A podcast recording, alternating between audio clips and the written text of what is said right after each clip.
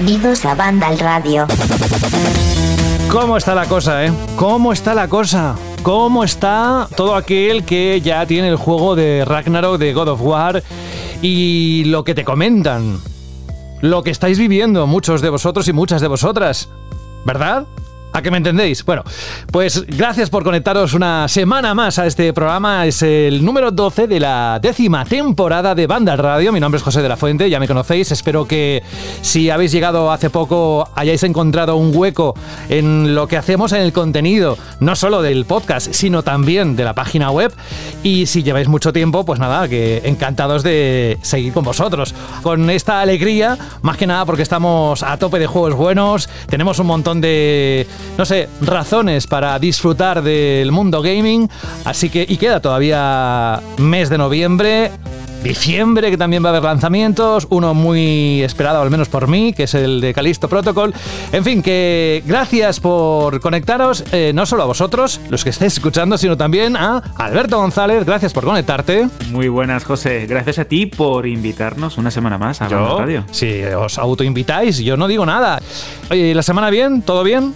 ¿Algo que contar? genial, disfrutando de este God of War Ragnarok y preparándome ya para las Navidades, que ah, sabes que es una ah. fecha a la que le tengo bastante cariño. Ya ha pasado Halloween, ya dejamos atrás las calabazas y empezamos a poner los árboles de Navidad, los belenes, ¿Ya lo has puesto? a comer. Dime que no. Todavía no. Estoy intentando ahí a ver si lo pongo, pero me miran raro como diciendo, espérate, espérate un poquito. ¿No eras tú el que nos contaste el año pasado que habías montado dos o tres árboles en distintas casas? Ese soy yo. Yo he montado. Ese soy yo, el mismo. He montado árboles en casa de mis suegros, de un amigo que se mudó, en la mía, bueno, bueno, en la casa de mis padres. Yo, como creo que de profesión podía ser decorador de interiores navideños. Me, me encantaría. Oye, gracias por estar con nosotros, Alberto. Un placer. Además, hoy vamos a tocar un tema muy interesante que creo que toca, pero toca por muchas razones. No, no quiero alargarlo más. Quiero saludar a la siguiente persona, que es Rubén Mercado. Muy muy buenas, Rubén. Muy buenas, ¿qué tal? ¿Cómo estáis? Pues mira, eh, alucinando de que estés conectado y que nos acompañes en el programa de hoy. Porque además. hoy no podía faltar, hoy no podía faltar y además llevo dos semanas, creo, sin estar con vosotros y ya tenía mono de Jorge, de Alberto, de oyentes, de Vandal, tenía que estar. Ah, de mí no. O sea, de todo me tengo gorila, no tengo mono, ya lo sabes. Oye, que eh, lo decía porque eh, sé que en esta época es la más complicada para ti, para buscar un hueco. ¿Qué va? ¿Por qué dices eso? No, además lo decimos siempre. Pero hay una pregunta que quiero hacerte. ¿Va a afectar algo lo que supuestamente va a ocurrir a partir del lunes, huelga de transporte y esto? ¿O esto es un bluff? Hombre, pues si realmente hay esa huelga de transporte que todavía no está claro, que, sí que hay una parte de, de los transportistas que van a hacerla otra parte no, ya veremos cómo sale no, pero si al final es una huelga como la del año pasado, por supuesto que afectará. Eh, si afecta a los productores de necesidad y alimentación, por supuesto, la cadena de suministro también va a afectar a, productos tecnológicos, a todo esto. La ventaja o dentro de lo malo de lo que hay es que, bueno, pues que, los productos nuestros no son perecederos. Es decir, que si no están el lunes y están el viernes, pues están el viernes. Eh, peor es para esas empresas, pues que tienen productos que si no están el lunes, el, el, viernes tienen que tirarlo. Pero si hay una huelga de transportes grande como la que pasó el año pasado, yo creo que puede crear algún problema de abastecimiento y si se alarga demasiado, posiblemente sí que pueda haber afectado algo eh, las fechas importantes en cuanto a ventas que son el Black Friday. Pero bueno, esperemos que, todo llegue a buen puerto, que llegue a un acuerdo, que todo llegue a un punto en el que se sientan cómodos y que no terminemos pagando los consumidores pues esas quejas, con razón seguramente, por parte de diferentes empresas y diferentes eh, partes de la economía. Vamos. Bueno, vamos a cruzar los dedos para que no tenga demasiado impacto o nulo, si es eh, al menos lo que, lo que desearíamos todos. Bueno, eh, gracias por estar, como decía Rubén, y tengo también conectado a Jorge Cano. Hola, Jorge. Hola, buenas. Oye, el Black Friday, ¿tú ya lo estás viviendo? Eh, ¿Ya está en tu vida o no? No, Odio el Black Friday. lo sé, lo sé, por eso te. Ya, ya, ya, por eso lo, podía haber preguntado a Rubén. Lo mismo, pero digo lo mismo. Te lo dejaba a ti. Porque me voy a grabar un speech, voy a guardar un MP3 en ordenador y te lo, y te lo pongo todos los años. el Grinch, eres el Grinch. De hecho, ya, Claro, como es, es, la semana que viene, ¿no? Pues claro, ya como, como han empezado a llegar los ecos y no sé qué, y anuncios y tal, y esto y lo otro, ya, y, y ha sido como, vale, que ya llega, que ya llega la semana que, que odio. Ese, ese es el problema, Jorge, que no es la semana que viene. Eh, hemos llegado a un momento en el que ya no Ah, sabemos no ni cuándo es el Black. Friday. No, no, es la siguiente, La es el último fin de semana de noviembre. Pero como aquí tenemos el pre-Black Friday y el Black Friday, Friday, Friday y el eso, en principio el Black Friday es el último viernes del mes de noviembre, que Pero de este todas caso maneras, el 25. Yo ya tuve la- una sensación el año pasado y no sé si este año se reforzará o no. Como que ya nos estamos cansando todos un poquito del Black Friday. Como que hubo mucha furia los últimos años y ya, bueno, se ha relajado un poco. No sé, a lo mejor estoy equivocado. Es que realmente no sabes cuándo es. Lo que sí que este año en el Black Friday vamos a ver ciertos cambios, en teoría, que se van a ver por ley, que es que eh, es un- una cosilla que el otro día nos dijeron por ley, acordaros esa, esa parte que todo el mundo decía, que si en el Black Friday había algunos comercios que ahora ponían a 349 euros un producto, por ejemplo, y una semana antes estaba a 330 o a 329, ¿vale? Y ponían antes 399, ahora 349. Ahora eso está prohibido por ley. Si quieres poner antes el precio de antes, tiene que ser el precio mínimo de ese producto en los últimos seis meses, si no recuerdo mal. Es decir, que si en algún momento ese producto ha estado por debajo de ese precio, no se puede. ¿eh? Con lo que eso de que antes 399 y ahora 349, en principio va a estar más perseguido por, por el consumidor. eh, para intentar no entrar en esa vorágine de, ostras, antes valía 499 y ahora 349. eh, y a lo mejor dos semanas antes, en vez de 349, valía 329. O 349 el día de antes también. Es decir, que en eso se está intentando que no entremos en esa locura. Creo que tarde, porque el, el efecto Black Friday, igual que ha pasado con los días sin IVA de alguna empresa que funcionaron muy bien, pero que luego se ha, se ha vuelto loco, o el Amazon Prime Day, por ejemplo, que principio era un día y ahora ya hacen tres semanas al año. Eh, todas las campañas estas de precios y de ofertas, llega un momento que nos lían tanto que ya no sabemos ni cuándo es el Black Friday, ni para qué es el Black Friday, ni cuándo utilizar el Black Friday. Eso sí, las ventas durante este mes, en las semanas antes de Black Friday, siempre se ven perjudicadas por el hecho de que no me lo compro ahora, me lo compraré en el Black Friday. No sé cuándo empieza y seguramente sea más caro, pero de momento no me lo compro, ya me espero. Entonces, hay veces que este tipo de promociones para las tiendas y sobre todo para el retail más pequeño, más familiar, son hasta contraproducentes ¿eh? a, nivel, a nivel ventas. Todos hemos pensado en algún momento en los últimos días algo así. ¿eh? No me lo compro, voy a mirar a ver si baja algo de precio. Bueno, eh, estaba con Jorge. el- quiero preguntarte, así de forma rápida, por la semana, cómo la has percibido. ¿Ha sido una semana con noticias de peso? ¿Ha sido una semana de tránsito? Cuéntanos, ¿cuál es tu sensación? Bueno, esta semana ha sido. Bueno, es que cuando digo tranquila, digo, no voy a ser que me escuchen mis compañeros de redacción de noticias porque que no paramos un momento con la noticia, pero sí que ha sido, ha sido más tranquila que otras. Ha sido la típica de los resultados financieros de Nintendo, que sin novedades en el frente, ¿no? La Switch sigue vendiendo todo lo que puede. Los juegos eh, venden cantidades absurdas y alguna declaración que dan, que todo el mundo intenta sacar algo en claro, en plan, ¿no? Han hablado de la sucesora de Switch porque han dicho que es más fácil ahora que nunca que las consolas sean retrocompatibles y ya están eh, entonces diciendo, bueno, es que eso que ha dicho que la siguiente consola de Nintendo va a ser retrocompatible, no ha dicho eso, pero lo ha dejado caer. Bueno, en fin, eh, ha sido así de lo más interesante, pero digamos que no ha habido grandes, grandes noticias esta semana. Yo creo que todo el protagonismo es evidente que se lo está llevando eh, God of War Ragnarok, que está a la venta, todo el mundo quiere jugarlo y se está hablando de, de eso principalmente. Sí, sí, lo que decía al principio. Además es que es verdad, ¿eh? Emocionados están muchos disfrutando de, de esa maravilla. Bueno, pues nosotros lo que tenemos hoy, ya que la semana pasada Carlos vino a explayarse con Ragnarok y nos hizo su análisis en el podcast de Vandal Radio, hoy vendrá porque también esta semana se pone a la venta, se ha puesto a la venta Sonic Frontiers. Y sabéis que Carlos tiene debilidad por el erizo de azul de Sega. Así que dentro de un ratito estará con nosotros para contarnos lo que ha sido para él este juego, lo que tiene de bueno y lo que tiene de no tan bueno. Y aparte de esto, hoy, ojo, porque vamos a decir los dos nombres, luego nos explicará, cuando llegue la Shirley pregunta, eh, Alberto nos explicará tranquilamente cómo va a hacer el sorteo en directo. Vamos a anunciar a los dos ganadores de los auriculares que también luego nos dará más detalles de la calidad y bueno, y de todo.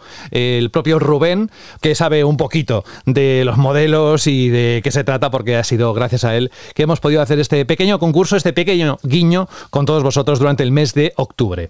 Hoy tenemos un bloque de noticias, ¿cómo decirlo? Mm, bloqueado un bloque bloqueado. Y valga la redundancia.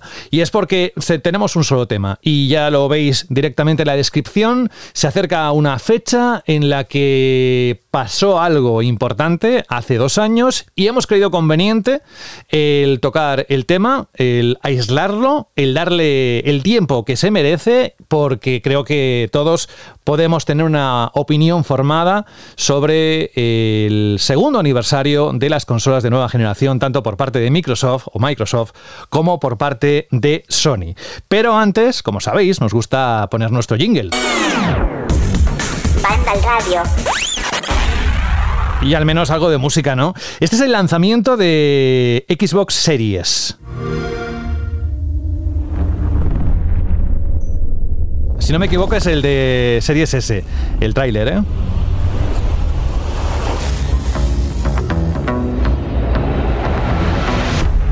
Vamos a hacer un ejercicio de memoria entre todos, aunque seguro que muchos lo tenéis grabado a fuego.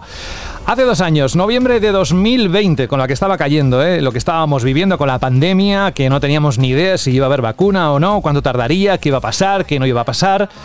Bueno, pues el 10 de noviembre se puso a la venta, eh, empezó a circular tanto Series X como S. Nueve días después, en nuestro país, salió PlayStation 5 el 19 de noviembre, pero sabéis que una semana antes, el 12 de noviembre, salió en algunos países como Estados Unidos, Japón, Australia, con lo cual estuvimos con la oreja y los ojos bien pegados a la página web de Vandal a ver qué se contaba sobre ese lanzamiento, qué decían los usuarios, cómo se estaban, no sé, disfrutando las primeras horas qué pros y contras había. Bueno, en fin, que es un momento importante ya estamos en esa fecha, estamos en el segundo aniversario del lanzamiento de las consolas de nueva generación y si hacemos un rápido repaso, que por cierto yo os invito en este momento a que después de escucharnos o si lo queréis complementar. Yo es que no soy capaz de escuchar y leer al mismo tiempo si quiero poner atención a las dos cosas, pero bueno, eh, cada uno que haga lo que quiera, pero hay dos reportajes muy buenos en Vandal que tienen que ver con este segundo aniversario, tanto de Series XS como de PlayStation 5. Pero si hacemos un repaso rápido de lo que ha ocurrido, así a grandes rasgos, empezamos a, pensar, empieza a pasarnos por la mente em, la alta demanda de las consolas, los problemas de stock de PlayStation 5 sobre todo, de los packs, que se están haciendo con accesorios, de, bueno, salvo Series S, que ha habido más stock, de la falta de exclusivos en el catálogo, de ese catálogo flojo en estos dos años, del servicio Game Pass, del nuevo PlayStation Plus, sus variantes, de la subida de precio de PlayStation 5 desde finales de agosto, que pasó a costar 550 euros la versión con disco óptico eh, y 450 euros la Digital Edition. Luego también mm, eh, nos acordamos de los constantes rumores de que va a haber en el futuro, no sé si en 2023, 2024, un remodeling de la PlayStation 5 y de la consola de Microsoft, que si tiene un lector externo. Y luego a nivel corporativo, ni os cuento, la pasión por la compra de estudios, desenfrenada, que si eh, UK no ve con buenos ojos la compra de Activision por parte de Microsoft. ¿Qué os voy a decir? Pues ahora, lo que más que contaros, voy a preguntar. Voy a lanzar preguntas al aire y quiero que tanto Alberto como Jorge como Rubén eh, nos digan qué piensan al respecto sobre cómo valoran estos dos años, qué ha funcionado en las consolas de nueva generación, qué ha fallado y sobre todo qué futuro nos puede esperar. ¿Vale? Creo que es bastante sencillo, es un ejercicio de reflexión que queremos que lo disfrutéis con nosotros en este programa. Así que, venga, Jorge, que a ti te gusta mucho reflexionar, eh, ¿cómo valoras estos dos años? Y el resto de preguntas, y hazte tu speech como quieras, pero bueno, iremos intercalando las opiniones. Sí, vamos a ir poco a poco porque son muchos temas, ¿no? Es complicado en una opinión abarcar dos años que al final han dado para mucho y que bueno, que evidentemente hay cosas malas, cosas buenas. Eh, esto luego cada uno querrá ver el vaso medio lleno o medio vacío. y valorar más las cosas buenas que las malas o viceversa, ¿no? Yo creo que en general eh, la valoración de la nueva generación, así eh, metiendo las a las dos en el mismo saco, aunque luego cada una tiene, tiene sus eh, diferencias y particularidades, pues para mí es un, balance negativo, la verdad, eh, porque partiendo desde que la dificultad para comprarlas, el elevado precio de cuando puedes hacerte con ellas porque te obligan a comprarla en packs, como es en el caso de PlayStation 5, el hecho de que como no parece que despeguen, las compañías todavía están teniendo miedo de sacar juegos auténticamente exclusivos para ellas y de, aprovechar al 100% sus características y casi no hay juegos que tú eh, percibas como un verdadero salto de nueva generación. En el caso de Microsoft, creo que, lo han hecho bastante mal en cuanto a tener grandes títulos exclusivos o que publicados por la propia Xbox, que más allá de Forza Horizon 5, Halo Infinite, Microsoft Flight Simulator y alguna cosita así, es un balance bastante pobre. Parece ser que el año que viene va a cambiar bastante la cosa cuando salga Starfield y demás, pero ya son dos años y que en dos años no tenga casi ningún gran buque insignia porque ese juego debería haber sido el eh, Halo Infinite, ¿no? Pero ha sido un juego que, es un buen juego, pero ha sido decepcionante. Ha sido decepcionante por toda lo que le han liado con características que no, que no estuvieron en el lanzamiento, no han sabido mantener vivo el online y demás, y no ha estado a la altura de lo que se supone que iba a ser eso, que iba a ser una, un book insignia de la consola y simplemente se ha quedado en, un buen juego. Y Forza Horizon 5 pues es muy bueno, pero no deja de ser Forza Horizon 5. ya hemos jugado cinco veces a lo mismo no, es una cosa estelar, ¿no? Como para decir, bueno, es que me tengo que comprar la, nueva consola. Y al final haces un poco el balance y recopilas juegos y te pones a mirar qué ha salido, para arriba, para abajo. Y es un poco, es un poco decepcionante. Es en plan, bueno, para, para esto, pues no hacía falta dar el salto de, de generación, ¿no? Y en PlayStation 5 no es que la cosa sea muchísimo mejor, pero bueno, tenemos ahí algún juego que sí es auténticamente exclusivo, como, como Ratchet Clank, como Returnal. Pero luego, bueno, pues jugar, yo que sé, a las mejores versiones posibles de God of War Ragnarok y, Horizon. No es, vamos, no es, eh, no es que sea para tirar cohetes tampoco el catálogo de Play 5, pero si acaso sí es un poquito, un poquito mejor, ¿no? Y en, en, líneas generales es eso, es al final sí han tenido sus cosas positivas, porque lo de que nos hayamos acostumbrado ya a que las consolas no tengan tiempo de carga, pues nos hemos acostumbrado rápido, bueno, rápido no, ya son dos años, pero es un placer, ¿no? El hecho de, que ya casi nos hayamos olvidado de tener que estar esperando ahí un montón para que cargaran los juegos y demás. Y luego también, pues, a ciertas funcionalidades y que lo, de los gráficos, ¿no? Que he yo tanto aquí, de que casi todos los juegos eh, vayan a 60 frames, que hasta ahora iban todos a 60, han empezado a llegar juegos que ya no van a 60, como el Gotham Knights, como el A Plague Tale, a ver esto si se convierte en tendencia, pero tiene toda la pinta de que cuando empiezan a llegar juegos que sí que aprovechen la potencia de, estas consolas, pues esto de los 60 frames en todos los juegos se va a acabar. Pero bueno, hasta el momento, haciendo balance, tenemos que decir que el 99% de los juegos que se han lanzado en Xbox Series y Play 5 se han podido jugar a 60 frames, que era algo a lo que no estábamos acostumbrados en el mercado de consolas y los jugadores de PC y que para mí ha sido un gran placer. O sea, en cuanto al uso de las consolas de lo bien que funciona, los tiempos de carga, los gráficos y tal, genial, vamos, no, creo que no se puede poner casi, casi ninguna pega, pero es eso, el catálogo en general yo creo que ha sido, ha sido decepcionante, ha sido flojito y luego ya pues Rubén, eh, ahora entraremos más en hablar de eso de la escasez, también podemos hablar de eh, los problemas con el mando de Play 5, que nuestro compañero Carlos ya se ha cargado dos, y tengo por ahí algún amigo que otro que también. Yo la verdad es que no tiene problemas con el mando de Play 5, pero sinceramente porque he jugado muy poco. Yo tengo, uno, tengo uno en proceso de, restauración también con el problema en un gatillo y en el joystick, ¿no? Con el famoso pues es este una pena, porque mira que criticamos aquí lo del drift de los mandos de la Switch. Nintendo Switch. De la que mira que hablamos de los Joy-Con, de que es vergonzoso, que eso no lo han arreglado y pasar los años y no lo han arreglado y que llegue PlayStation con una nueva consola y que cometa el mismo error y saque un mando que se fastidia también con mirarlo, pues es también un punto negro, ¿no? Así que luego es eso, que hay cosas así generales que se pueden decir de, la nueva generación, de las dos consolas, pero luego cada una tiene sus cositas eh, por separado. Yo creo que, realmente lo que has comentado, Jorge, es el, el mejor resumen posible, en el sentido de que hablamos de dos consolas que a nivel de hardware son muy fiables, son muy sólidas, están muy bien pensadas, en el caso de, Microsoft con sus dos versiones, una más enfocada a lo que sería el, público que quiere disfrutar de nuevos juegos, pero no quiere hacer un desembolso especial o demasiado grande, y ahí tienes Series S, y el público más hardcore, si podemos utilizar esa palabra, o el más dedicado al mundo del videojuego, pues con Series X. Y en el caso de PlayStation 5, pues tenemos esa versión digital y esa versión con disco, ¿no? Pero sí es cierto que creo que, eh, al contrario que me pasó en la, en la pasada generación, sobre todo en el caso de Microsoft con las sucesivas revisiones de, Xbox One, eh, tanto Sony como Microsoft han diseñado consolas que creo que a día de hoy el sacar una revisión o un posible modelo con una actualización de características técnicas, pues eh, se me antoja complicado, pese a que es bastante probable que, la veamos, ¿no? Con el típico ajuste en velocidad de CPU, más RAM o SSDs de mayor capacidad o con mayor velocidad.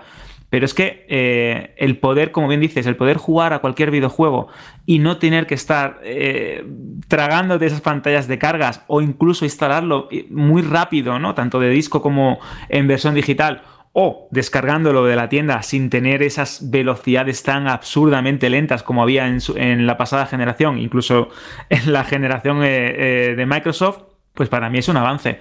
Y como también has apuntado bastante bien, el tema de poder jugar a prácticamente todo. Y cuando decimos prácticamente todo, es que es, que es casi prácticamente todo. A 60 frames en, consola, cuando esto nos parecía una rara avis, ¿no? En la pasada generación y tenías que estar jugando a quitar resolución o ponerlo a 1080p, etcétera, en algunos juegos muy puntuales, pues también para mí es un lujo. Sobre todo en géneros muy concretos, en juegos eh, first party que te gusta siempre, pues eh, tener una mayor respuesta en, en pantalla y también es verdad que si bien el DualSense, ¿no? En el caso de PS5, es un mando que ha salido pues, con varios fallos de hardware y yo mismo, como, como he comentado hace poco, eh, me he encontrado pues, con problemas en el gatillo, con la típica deriva del joystick. Tengo amigos que también han sufrido problemas muy concretos en, incluso en el micrófono. Fíjate tú que, al fin y al cabo el fallo puede dar en, en, casi cualquier, en casi cualquier característica. Sí es cierto que creo que la vibración áptica a mí personalmente, pese a que hay gente que pues, no ha terminado de convencer, me ha aportado mucho. En juegos como Gran Turismo 7, que creo que es el que mejor usa esta característica del, mando, eh, te da una sensación completamente distinta a la que te podía dar un juego en la pasada generación en, en, cuanto a conducción. Puede sonar esto pues como una auténtica locura que acabo de decir, pero es cierto, te, ofrece texturas, eh, te da sensaciones, te ayuda a saber si un coche te está golpeando por una zona u otra de, tu, vehículo. Creo que aporta mucho al, juego. Y es cierto que pese a mm, que es, como vamos a decir, ¿no? El gimmick ¿no? de, PS5 y hay algunos juegos que lo aprovechan muy bien, nada como esa demo o esa demostración de Astrobot, eh, le falta un puntito. Así que tanto bueno como malo, ¿no? Creo que ese, ese DualSense todavía queda mucho por aprovechar. Pero sí es cierto que hay un aspecto que creo que en ambas consolas, sobre todo en, el caso de Sony, se está como eh, imponiendo como la característica más usada, más allá de los gatillos adaptativos, que al fin y al cabo, pues, de un, juego, un shooter o un juego de conducción, o en el caso de Horizon, ¿no? Eh, un juego de acción y, de exploración en mundo abierto en tercera persona, que se también usa, es eh, el audio en tres dimensiones, el audio 3D.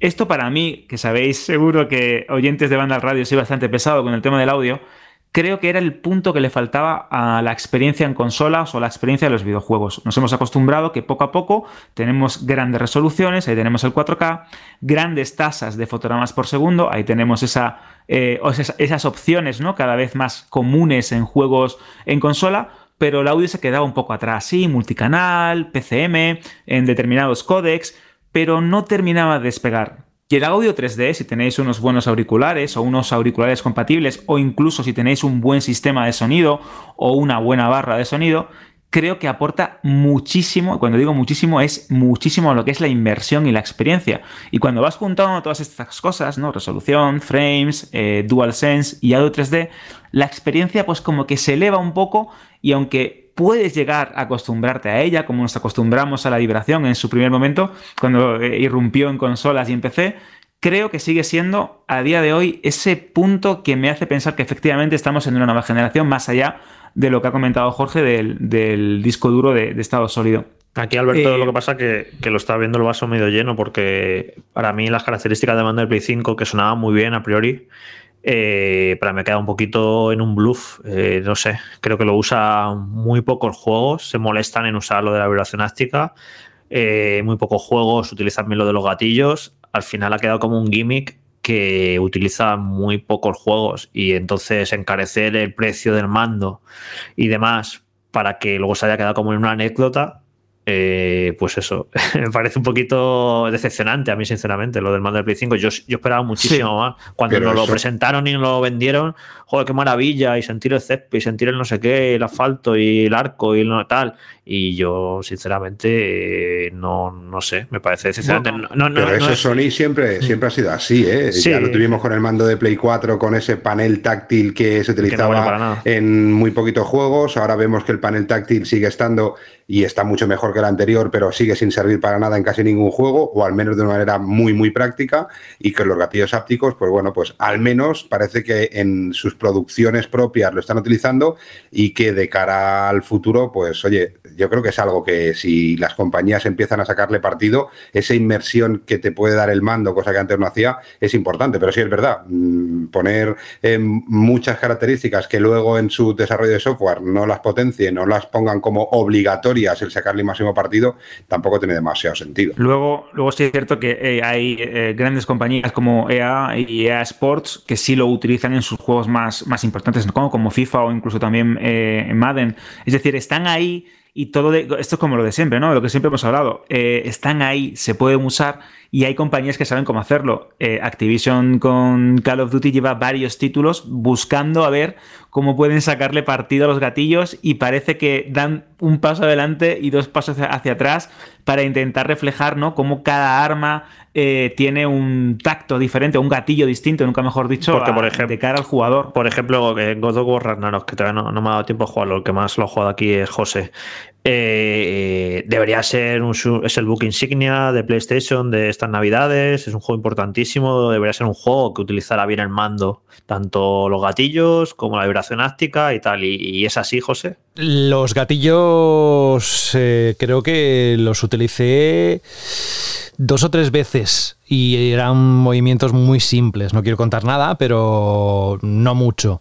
Ahora, la vibración eh, que iba cambiando en función de lo que ibas haciendo, sí, al remar, al subir unas cadenas, y es lo que decía antes Alberto, que te acompaña la inmersión sonora por ejemplo, me acuerdo mucho las, las cadenas, al, subir o al bajar, el típico tintineo de las cadenas lo tenías muy presente, parecía que eh, lo estabas manejando tú y luego en el mando se transmitía esa vibración, pero no de la forma habitual que hemos tenido en otros mandos, ¿no? Sino que era sutil, pero fuerte cuando tenía que serlo. O sea, yo en ese sentido creo que aprovecha muy, muy, muy bien el, el DualSense eh, para el tema de vibración. Gatillos, no. Eh, es más, yo creo que está puesto de forma anecdótica. Mm, simplemente para decir, oye, que, esto que, que sí, eh, que también puede, se puede tensar el gatillo para que tenga más sensación de dureza. E incluso hay algún momento en el que te pide que utilices el panel táctil. Pero es tan se nota tanto que está metido con calzador que dices, eh, si me hubiese dicho que hubiese apretado otro botón, también hubiese servido. ¿Sabes? Pero, pero bueno, la vibración creo que es lo más importante, el, motor áptico creo que es lo más importante de ese juego y, lo que más aprovecha. Y luego ya para también destacar eh, aspectos positivos y, negativos ¿no? de, series X y S, eh, decir que básicamente se constata ¿no? como Microsoft ha diseñado dos grandes sistemas en base a su gran servicio, a su gran eje, como es Game Pass. Eh, haciendo un resumen rápido, a día de hoy no hay una consola que tenga un mejor ecosistema, tanto online como digital a la hora de elegir qué juego, qué experiencia, comunidades, como el que tiene Microsoft. Eh, personalmente, si tengo que elegir un juego para disfrutar del modo multijugador o hacerlo con mis amigos o, incluso pues eh, disfrutar de una comunidad en concreta, de, una saga o de un shooter, es bastante más probable que me vuelque hacia el lado de, Microsoft, de los de Redmond, que en PlayStation, pese a que es verdad que ha mejorado muchísimo el sistema online y la, infraestructura y también los servicios, ¿no? Con ese nuevo PS Plus en este segundo año de la consola. Y luego, como eh, aspecto negativo, y hablando también de los videojuegos, en estos dos años, si no me equivoco, se han editado que 14, 15 juegos de Xbox Game Studios, que creo que es muy poco teniendo en cuenta esa gran oferta que parecía que iba, eh, pues literalmente, ¿no? A, abrumar al jugador cuando se empezaron a adquirir un montón de estudios hace, unos años. Siempre decíamos y hemos defendido también aquí desde Vandal Radio que toda esta inversión que estaba haciendo eh, la compañía de Redmond y de Phil Spencer a la hora de capturar talento, buscar desarrollos de videojuegos exclusivos importantes, eh, fomentar el desarrollo de nuevas sagas, potenciar las sagas existentes, creo que ha sido un poco decepcionante. Ese Halo Infinite, eh, al que yo he jugado muchísimo y que a, nivel de gameplay, ¿no? Me sigue pareciendo uno de los mejores shooters de estos últimos años. Se ha quedado muy, muy, muy atrás de lo que se esperaba. Ha tenido un desarrollo convulso, se han invertido cientos de millones de dólares y, realmente no los luce. Han tenido un problema con el modo multijugador y eh, free to play que no ha, no ha llegado, ¿no? A captar la atención como se esperaba. El como también ha, apuntado Jorge antes, el programa, programa o el, desarrollo de, contenidos post lanzamiento ha sido muy atribulado, muy escaso. Ellos mismos han reconocido que no han estado a la altura y no ha sido ese juego grande, esa, ese jefe maestro que venía a, entre comillas, salvar o empujar la, marca. Hemos tenido, sí, cositas como el Grounded, que de hecho nuestro compañero Carlos hablaba hace poco de él, que es un juego muy divertido, eh, ese Forza Horizon 5, una saga que adoro en cuanto a conducción, pero que realmente, pues eso, es la quinta entrega de una saga ya eh, establecida. Y mis deseos es ver si ese Starfield y ese Redfall el año que viene consiguen darle ese plus de exclusividad ¿no? a, la, marca que tanto necesita.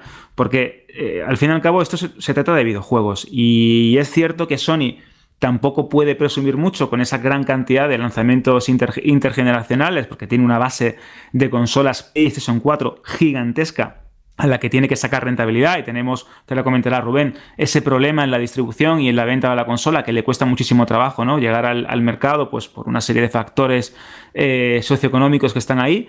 Eh, tampoco puede sacar demasiado pecho, pero hemos tenido algunos juegos exclusivos que creo que han sido muy buenos. Este año, pues sin ir más lejos, eh, pese a que son juegos intergeneracionales, tenemos un God of War y un Gran Turismo 7 y aparte hemos tenido un Horizon Forbidden West que ha sido un título también muy importante. Si nos ponemos a hacer balance ¿no? y a mirar qué juegos importantes hemos tenido en PlayStation 5, ya sea los mismos de Play 4, pero con mejoras en jugabilidad o en, gráficos y en, resolución, pues creo que es un año más positivo en este caso para la consola de Sony. Aún así, y ya de cara al futuro, como esperanza, pues lo que siempre hemos dicho, nos gustaría empezar a ver juegos verdaderamente exclusivos, títulos que saquen partido a la, consola y que se pulan esas características que todavía no terminan de, ¿no? de despegar en ese sistema operativo de la consola, en el caso especialmente de Sony, que también se nos prometieron un montón de cosas, como esas famosas tarjetas que nos iban a ayudar a sacar el máximo partido a los juegos que realmente no han llegado a, a despegar o el tema de las descargas eh, concretas, ¿no? esas descargas personalizadas para evitar que los juegos pesen tanto, ocupen tanto espacio en los, en los discos duros, que tampoco ha terminado tampoco eso de, de concretarse demasiado, pese a que hay una gran mejora con respecto a la generación anterior. Pero bueno, creo que es, una generación que está tardando mucho en arrancar, que tiene tantas luces como sombras y que luego cada plataforma ha tomado un camino y ese propio camino que han, que han elegido tanto Sony como Microsoft, pues está también lleno de claroscuros, de errores, de aciertos y de pasos hacia adelante y unos cuantos hacia atrás. Yo un poco haciendo resumen y viendo estos dos años que son difíciles, ¿no? Han sido dos años difíciles. Eh, yo creo que, que, algo tenemos, a mí, la sensación que me da a mí es que esta nueva generación se lanzó antes de lo previsto. Se lanzó antes de lo previsto por la prisa que tenían unos y otros por ser los primeros en lanzarlo. Yo creo que se tomaron decisiones que todavía estaban demasiado inmaduras o demasiado poco planteadas o incluso se hablaban de ciertas cosas que nos iba a ofrecer esta generación que de momento eh, en gran parte no hemos podido ver. Eh, creo que todavía había, en el caso de PlayStation, tenía todavía un tiempo interesante o importante de poder seguir sacándole partido a su PlayStation 4 la dejaron totalmente de lado y luego cuando han querido darse cuenta de que a lo mejor hubiera sido una solución para luchar un poco, pues a lo mejor con Xbox Series S, no en calidad, pero sí en cantidad de ventas por el potencial que tiene PlayStation, era tarde y ya no estaban a tiempo de poder rearmar esto. Y, lo hablamos en un programa, creo que el año pasado, cuando Sony dijo que iba a seguir fabricando consolas y todos dijimos, ostras, qué bien, Sony iba a fabricar consolas, pero dijeron la cifra y dije yo, bueno, señores, es que esta cifra es como no fabricar, es una buena manera de decir, no os olvidéis de que sigue PlayStation 4, pero no van a ver PlayStation 4 y lo, hemos visto, ¿no? Creo que esta situación o este lanzamiento prematuro eh, también ha dejado muy claro y muy al desnudo las carencias que tiene el sector del entretenimiento de los videojuegos respecto a otros sectores de distribución y de venta de materiales tecnológicos. Es decir, ha demostrado pues, que el sector de videojuego como es normal, aunque pensemos que, bueno, que son los número uno y todo esto, no deja de ser un sector dentro del sector del entretenimiento de los más jóvenes, es decir, con muchísimas menos eh, costuras y muchísimas menos em, partes puestas o, lo que son los pilares fundamentales de, de, lo que tendría que ir creciendo muy, muy débiles, y eso lo he dicho muchas veces en muchos programas, que el sector del videojuego es un sector en crecimiento brutal, pero con unos cimientos muy, muy básicos que han ido poniéndose a medida que ha ido creciendo, muchas veces como parches o no, y en este caso se ha notado. Encima hemos tenido la peor situación en un momento en el que las compañías tienen que tomar decisiones estratégicas, con una pandemia que nadie se esperaba, con una bajada de producción por parte de, la fábrica mundial que, para todos que está en China, eh, con una recesión que está haciendo que se tengan que tomar decisiones en cuanto a precio.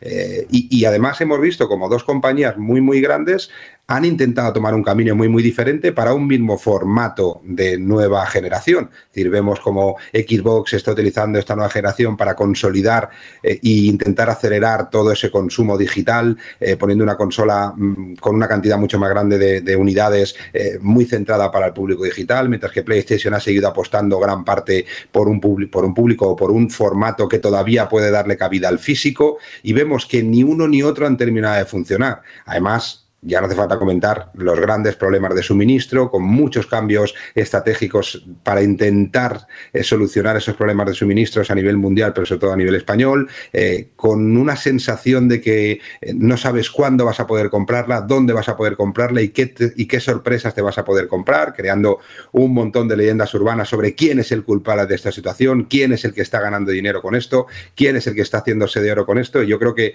en el fondo nadie se está haciendo de oro porque todos están sufriendo de una manera o de otra esos eh, cimientos tan, tan, tan frágiles que ha demostrado que tiene el sector por correr, por sacar las cosas seguramente uno o dos años antes, ya no digo dos, pero eh, el sector perfectamente hubiera aguantado un año más, hubiéramos tenido eh, esos juegos intergeneracionales que estamos viendo ahora, como God of War, como, como Horizon, y, y después poder lanzar una consola cuando realmente sus servicios, su estrategia, su política de ventas y sobre todo las sorpresas que depara este mundo tan raro en el que estamos estuvieran más controladas. Es decir, yo creo que ni Microsoft ni Sony han tenido capacidad de respuesta a una situación nueva para todos, eh, pero que ha sido nueva para todos y que otros sí que han tenido respuesta. También han pasado por momentos complicados y con esos mismos problemas de fabricación, distribución y, crecimiento de costes como pueden haber sido las tarjetas gráficas que también han pasado por un momento de pandemia como todos, han pasado por eh, una situación de, monopolismo por parte de monopolización por parte de las cripto, de los cripto eh, cazadores,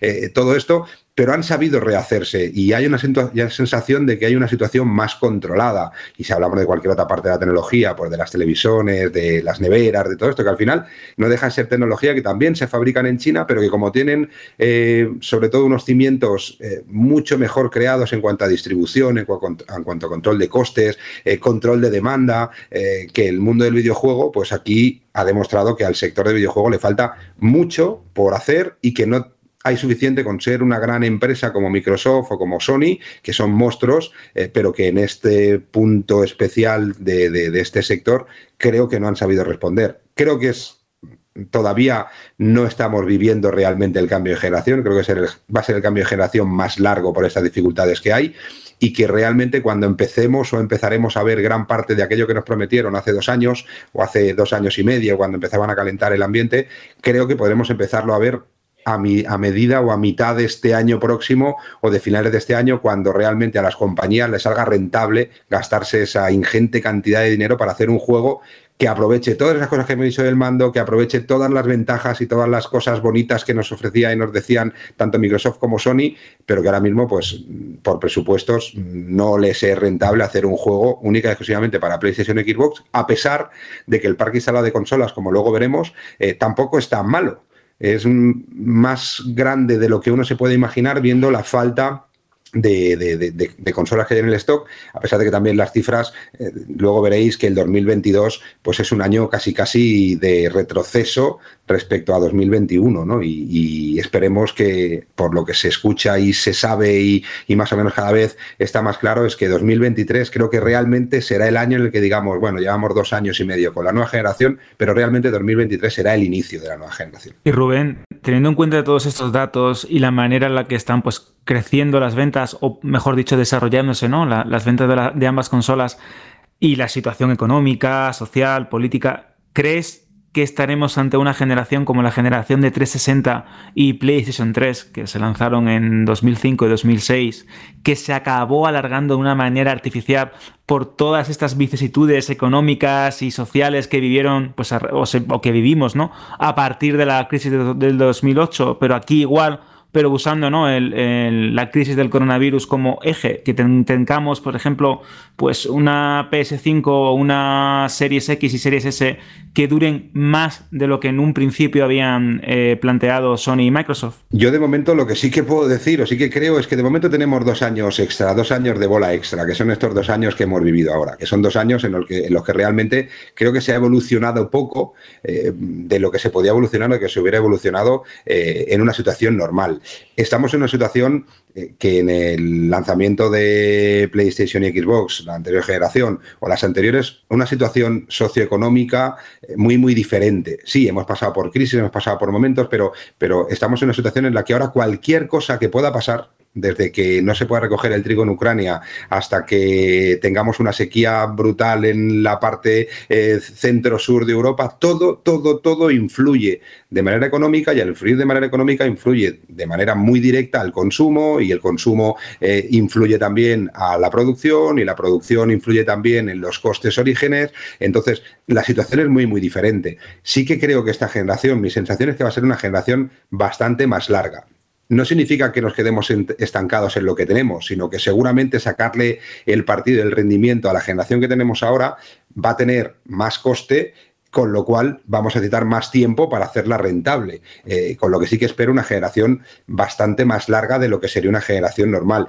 También creo que vamos a ver eh, modificaciones y, nuevos eh, productos dentro de lo mismo que tenemos, llamémoslo light, llamémoslo pro, llamémoslo como que sea, pero de una manera mucho menos potente de lo que ofrecían anteriores versiones, que a lo mejor su tecnología sí que era o sí que se necesitaba que se revisara más a menudo. creo que sí que estamos ante una generación muy mucho más larga y que cada vez las generaciones van a ser más largas porque cada vez es más difícil rentabilizar una inversión eh, en tan corto periodo de tiempo. Seguramente la inversión para Nintendo de Game Boy eh, era mucho más fácil recuperarla por la situación que había, por las ventas que había, por los costes que había, eh, que, lo que han tardado o pueden tardar en amortizar una Switch, por ejemplo, a pesar de que estamos hablando de la consola más vendida, estamos hablando de, de una cantidad de juegos vendidos brutales que son royalties también para Nintendo, porque las compañías pagan a Nintendo por lanzar sus juegos en sus plataformas, igual que pagan a PlayStation, a Microsoft.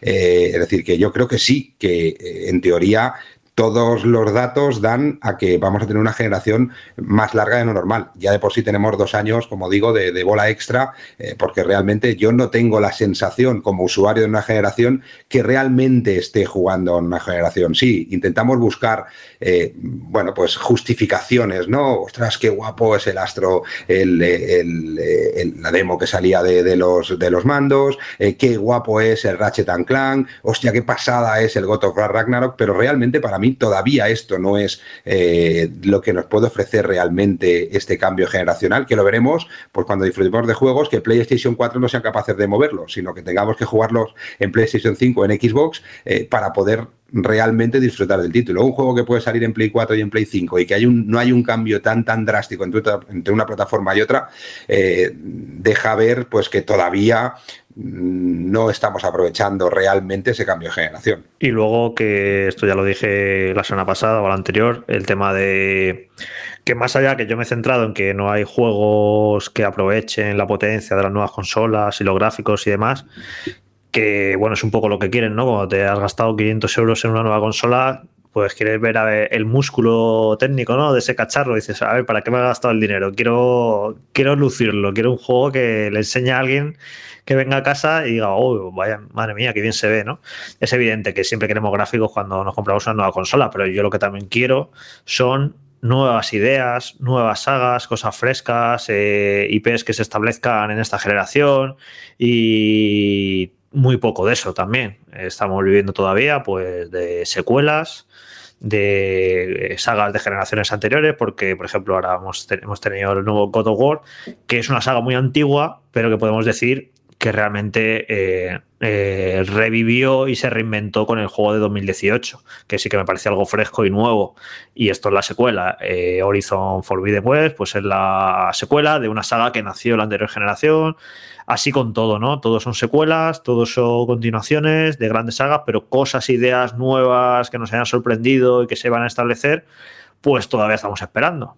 Jorge, yo, le digo a esta generación, o intento llamar a esta generación, como la generación de, ahora mismo la generación de los restos. Y para poner un ejemplo, y seguramente hemos pasado todos, llega el viernes por la noche y decimos, vamos a hacernos una cena de puta madre, ¿vale?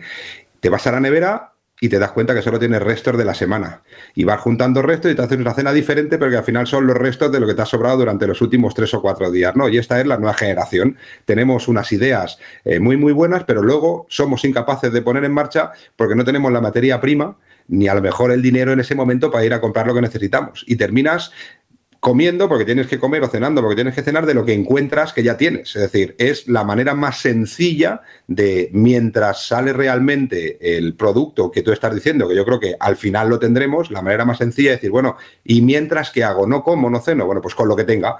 Eh, y pues vamos a aprovechar desarrollos para PlayStation 4, llevarlos a PlayStation 5, vamos a aprovechar desarrollos de juegos que han funcionado muy bien en PlayStation 4 para seguir dándonos un poquito de cenar, un poquito de comer a los que tenemos la consola y que no digamos que, bueno, todavía no tenemos nada ni podemos jugar. A mí me da esa sensación, ¿no? Por eso realmente tenemos una nevera maravillosa con un montón de restos dentro que todos juntos, pues bueno, te sacian un poquito el hambre, pero de, realmente no disfrutas de lo que ofrece. No, y que, a ver, eh, es evidente que los juegos, las eh, grandes producciones, los AAA o cuádruple A, como se dice, cada vez son más caros.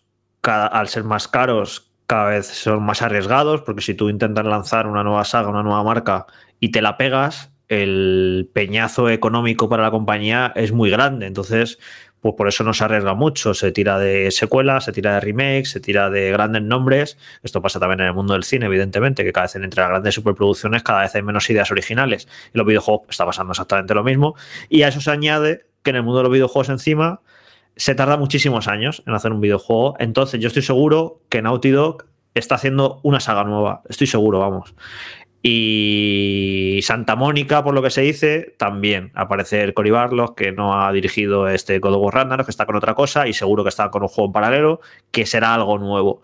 Pero claro, hasta que veamos esos proyectos, teniendo en cuenta que un juego de, este, de esta escala y de esta magnitud se tarda mínimo cuatro años, si no cinco, pues claro, a lo mejor Naughty Dog se puso a hacer ese juego hace dos años y el de Santa Mónica pues se pusieron hace un año hace, o lo que sea. Hasta que veamos esos resultados, es que... Mm, Pero Jorge, es que sí que hemos visto, hemos visto algunas compañías que han dicho, venga, vamos a lanzar algo. ¿Cuál es el único juego que ha salido hace relativamente poco que al final incluso la compañía tuvo que desestimar lanzarlo de manera intergeneracional? No lanzarlo en PlayStation 4 y en Xbox, sino lanzarlo eh, realmente solo para nueva generación porque según ellos eh, en la antigua generación no era capaz de, dar la experiencia de juego que ellos quieren. Luego no entramos si el juego es mejor o es peor o no, pero lo vemos con Gotham Knights. Gotham Knights es el primer título, el único de los pocos títulos que han dicho, oye, mira, prescindimos de PlayStation 4, vamos a lanzarlo a PlayStation 5 y seguramente Warner está diciendo, nos hemos equivocado, porque es que Gotham Knights en su primera semana vendió en PlayStation 5 3.100 unidades.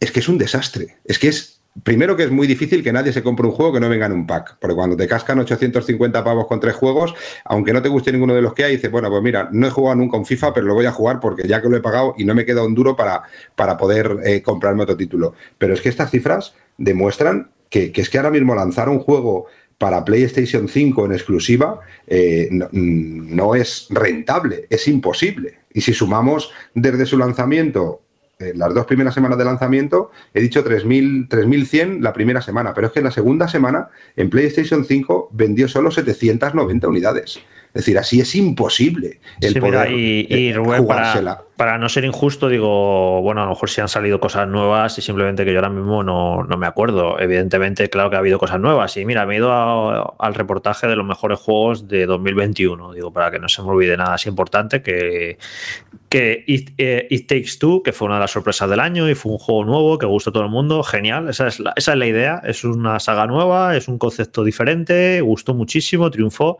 estupendo, vale, genial, esa es la idea de yo de que tengo de idea fresca, de, juego nuevo y, de que te sorprenda.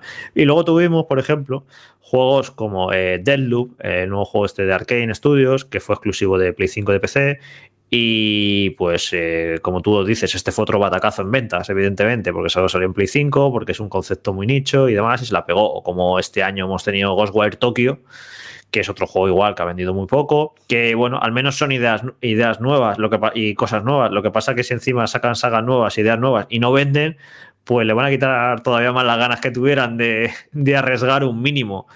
Así que a ver cómo, cómo se va desarrollando esto. Yo también quiero, como tú, ver cosas nuevas, ¿no? Otro juego, por ejemplo, que acabo de mirar, eh, que también ha salido para Xbox en el Game Pass, pero lo estoy mirando en PlayStation 5, que es el A Plague, Tale Requiem.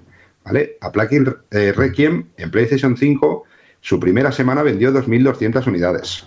Y su segunda semana de lanzamiento, es decir, una semana después, 276. Estamos hablando de que ha vendido desde que se lanzó en PlayStation 5 un título que tiene cierto nombre, que también ofrece algo nuevo, que encima las críticas, yo lo estado jugando en Xbox y la verdad el juego mola, está bien, pero ha vendido 2.500 unidades. Eso es las dos primeras semanas de lanzamiento. La tercera semana o la cuarta, la tercera todavía no la tengo, pero seguramente la tercera semana no habrá llegado en las 150 unidades. Es que eso hace que no sea rentable. Entonces, ¿cómo le vas a decir una compañía que tiene que gastarse una pasta ingente, que no sea la propia Sony o los propios estudios de Sony o de Microsoft, que tiene que gastar una pasta ingente por dar ideas nuevas y poder saciar esa sed que tenemos los nuevos usuarios de la generación, pero al final eh, eh, ellos tienen que vivir del dinero que recojan de esto, ¿no? Que sí, que luego está la parte digital, que es incontrolable y todo esto, pero tampoco estamos hablando que, por ejemplo, Apple eh, Requiem, si en físico lleva 2.500 unidades vendidas, en digital en España puede llevar, en el mejor de los casos, un 50% más. En el mejor de los casos, que tampoco es así. Es decir, que ahora mismo yo como usuario pido más pero como empresario entiendo perfectamente y que nadie se me eche encima, porque al final esto es un negocio, PlayStation es una empresa, no es una ONG, es un negocio, y Xbox y Microsoft también, en el que tienen que rentabilizar las cosas. Y mientras no se rentabilice, eh, pues no sacarán nada realmente importante, que seguramente tengan cosas lo suficientemente potentes como para sacar en esta generación. Pero muchos de los retrasos que estamos viendo ahora, porque no quieren hacer crunch, porque lo que sea, ¿vale? Eh, es simplemente una decisión puramente económica, porque hay compañías que el éxito o no éxito de un lanzamiento suyo pueden hacer que de aquí un mes sigan estando o de aquí un mes desaparezcan, con lo que el año que viene, cuando realmente hayan consolas, empezaremos a ver confirmaciones de fechas seguramente mucho, mucho más próximo de lo, que, de lo que esperamos.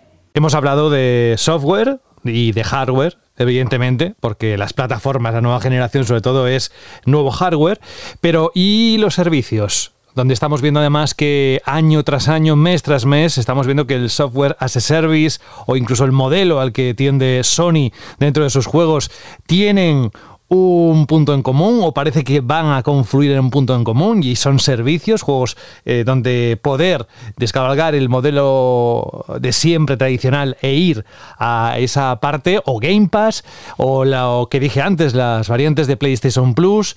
En esos puntos en cuanto a servicios, ¿cómo lo veis y qué creéis que va a ser el futuro en este, en este aspecto? Bueno, eh, sin duda Game Pass yo creo que es lo más, la apuesta más fuerte de Microsoft. Yo creo que incluso por encima de las propias consolas, ¿no? Como que las consolas están aquí estas, pero antes estuvieron otras y estarán otras en el futuro, quizá. Pero Game Pass es su es lo fuerte, lo que quieren vender, es lo que quieren acostumbrar al jugador. Eh, toda esta compra de estudios y de tener un montón de gente generando juegos y demás para alimentar a su servicio. Y bueno, Game Pass eh, sin duda es lo que de lo que más se va a seguir hablando en los próximos años, siempre relacionado con, con Xbox. Pero fíjate, hasta, hasta en Game Pass, el año pasado creo que, eh, que tampoco fue un año espectacular en lanzamientos para Xbox, pero estuvo, estuvo también Game Pass, todos los meses tenía entradas tan fuertes y tantos lanzamientos y demás, que era un poco como que tapaba lo mal que lo estaban haciendo en sacar juegos, eh, Game Pass estaba llevando toda la narrativa y toda la atención. Pero incluso este año, para mí Game Pass está flojo. Eh, está viendo meses que, casi no me apetece jugar a muchas cosas de Game Pass. El año pasado yo recuerdo que todos los meses había siempre metían dos, tres, cuatro juegos que me apetecía jugar.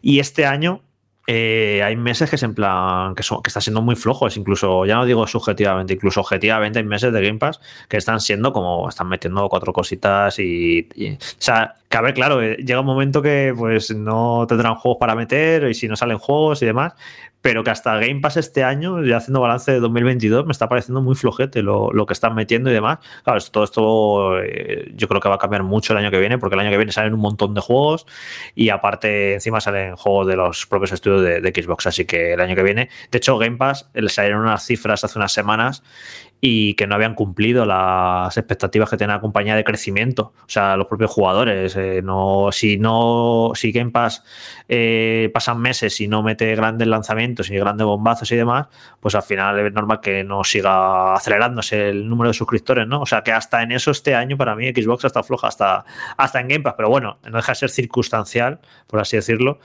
Eh, no se puede valorar el servicio porque haya tenido un año o unos meses malos.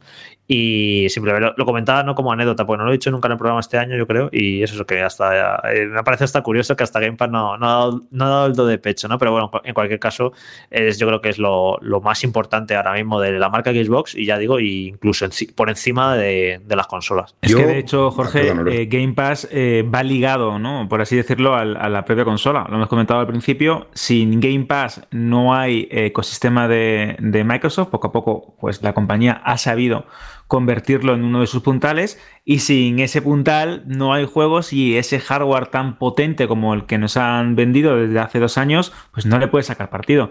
Eso que comentas de la disminución, si no me equivoco, de un 3%, un 4% de las suscripciones o de los ingresos generados por suscripciones en, en Game Pass, también reflejan un poco la tónica que estamos viviendo en, en, básicamente en cualquier servicio o, la gran mayoría de servicios de suscripción, tanto plataformas de streaming como Disney o como Netflix, en el caso concreto de Netflix o, HBO Max, y en este caso, pues en, en, Game Pass, ¿no? Como la gente ya también está. Eh, ha pasado este boom, ¿no? De suscribirse a los servicios y del vídeo bajo demanda o del juego bajo demanda, para ver en qué ingresa el dinero y en qué se lo gasta, porque cada vez hay más competencia. Y de hecho, una de las grandes competencias, eh, o ese, principal eh, servicio digital que ha lanzado Sony este año, es esa renovación de PS Plus, con estos tres sistemas, con esas tres membresías diferentes y con esa, vamos a decir, ¿no?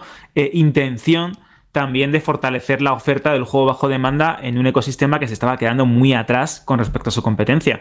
Eh, yo, me, yo me he suscrito ¿no? al a Extra, si no me equivoco, se llama el, medio, el sistema intermedio, y estoy jugando algunos títulos que en su momento o no disfruté o jugué en PS4 y ahora quiero jugar pues, a mejores versiones en PS5. Y la verdad es que creo que el valor añadido, que esto hemos comentado una y otra vez, eh, y de hecho Rubén también eh, ha, debatido, ha, debatido, varias veces sobre esto. El, el, valor añadido de las consolas a día de hoy, cuando tú pagas una suscripción, más allá que para jugar online, es muy superior. Y pese a que las suscripciones es cierto que han aumentado de precio, cuando tú adquieres, por ejemplo, eh, una consola, ya sea de Sony o de Microsoft, que aparte de comprarte el juego, que también creo que hay que hablar ¿no? de, de los juegos de, a 79 euros eh, de, de, de, Sony, cuando tú adquieres una consola, ahora tienes por una cantidad del mes o una suscripción de tres meses o una suscripción anual de diversa categoría o de diverso coste, tienes una enorme cantidad de juegos que te pueden ofrecer horas, horas y horas de, diversión al mismo tiempo que completar una oferta, ya sea de juegos exclusivos o de juegos first party, que puedes tener en tu, en tu máquina principal. Y para mí, este sistema, tanto en Xbox como en PlayStation, me ha abierto muchísimos horizontes y me ha hecho descubrir juegos que de otra manera yo no había comprado en una tienda o en una tienda online o en un mercadillo de segunda mano. Y, por ejemplo, esto de poder jugar a casi cualquier cosa en casi cualquier momento, pues es también uno de los grandes puntos fuertes de Microsoft con el juego en la nube. Eh, al principio yo tenía dudas, eh, creía que esto no iba a ser lo suficientemente interesante o creía, pues como siempre, ¿no? Que era la típica publicidad que se le da a un servicio y que luego ese servicio pues no llega del todo a funcionar bien. Y el juego en la nube, en el caso de la suscripción Ultimate, eh, es muy sorprendente. Es verdad que tienen que ajustar determinadas cosas o que hay géneros en los que no termina de ser lo suficientemente rápido, ¿no? Por el tema del, del lag o del tema del input lag pero eh, un servicio que ya ha llegado a 20 millones de personas y que era aquello que buscaba eh, Phil Spencer de abrir el juego, ¿no? O abrir los videojuegos a públicos que no quieren comprarse una consola o que no tienen eh, el suficiente dinero para hacerlo, pues poco a poco ya vemos que funciona. Y no te extrañe, José, que por ejemplo dentro de unos años eh, tengamos este sistema de Game Pass Ultimate y esa nube en televisores o en dispositivos en los que ahora mismo no somos capaces ni de imaginar.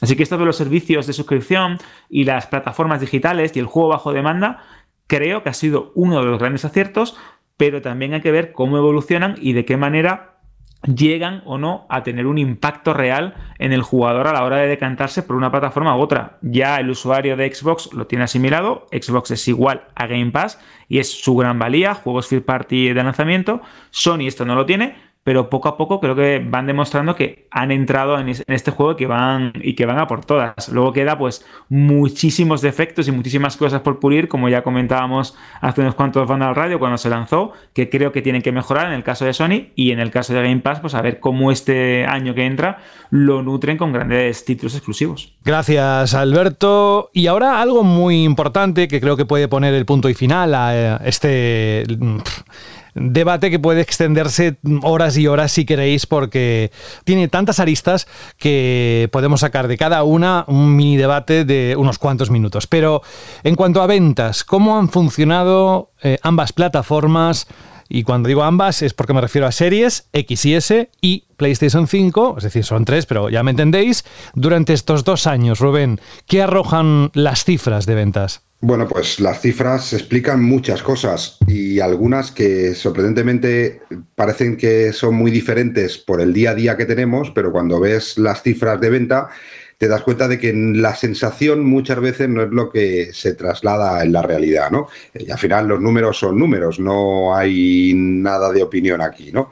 Eh, aquí he hecho un ejercicio un poco para que entendáis o para que sepáis más o menos las unidades de consolas vendidas tanto de PlayStation 5 como de Xbox Series desde su lanzamiento. También tengo una comparativa de lo que vendió PlayStation 5 y Xbox Series en las mismas semanas eh, de los dos años analizados, 2021-2022. He cogido la semana 43, que es hasta la última semana de octubre más o menos, eh, semana primera de noviembre aproximadamente, para que estuviera lo más cerca posible. No están, por ejemplo, en estas cifras las unidades de consolas que se han puesto a la venta esta semana con el pack de God of War, Ragnarok, FIFA y Mando y otras cosas y otros extras. No estarían aquí, con lo que habría que sumar algunas unidades, pero bueno, que tampoco variarían demasiado. Eh, voy a empezar por el total. El total de consolas vendidas aproximadamente, porque aquí siempre luego hay algunas, eh, bueno, pues algunas ediciones, algunas cosas que, pueden variar un poco, pero nada, 2.000 o 1.000 o 2.000 unidades arriba abajo. Hay que decir que, eh, por ejemplo, el parque instalado de PlayStation 5 en España desde que se lanzó es de unas 417.000 consolas, de las que 355.000 son formato con disco y 62.000 son formato digital. Con esto se puede ver pues que Sony sigue apostando bastante por una consola que acepte formato físico y que también acepte formato digital, que es al final el futuro hacia donde quiere ir Sony, que todo se transforme en digital, pero no están obligando de una manera muy muy directa a que sí o sí pases por el formato digital. Xbox Series también desde su lanzamiento hasta, hasta la misma semana estamos hablando de que ha vendido unas 177.000 máquinas, de las que 76.000 son Series X y 101.000 son series S.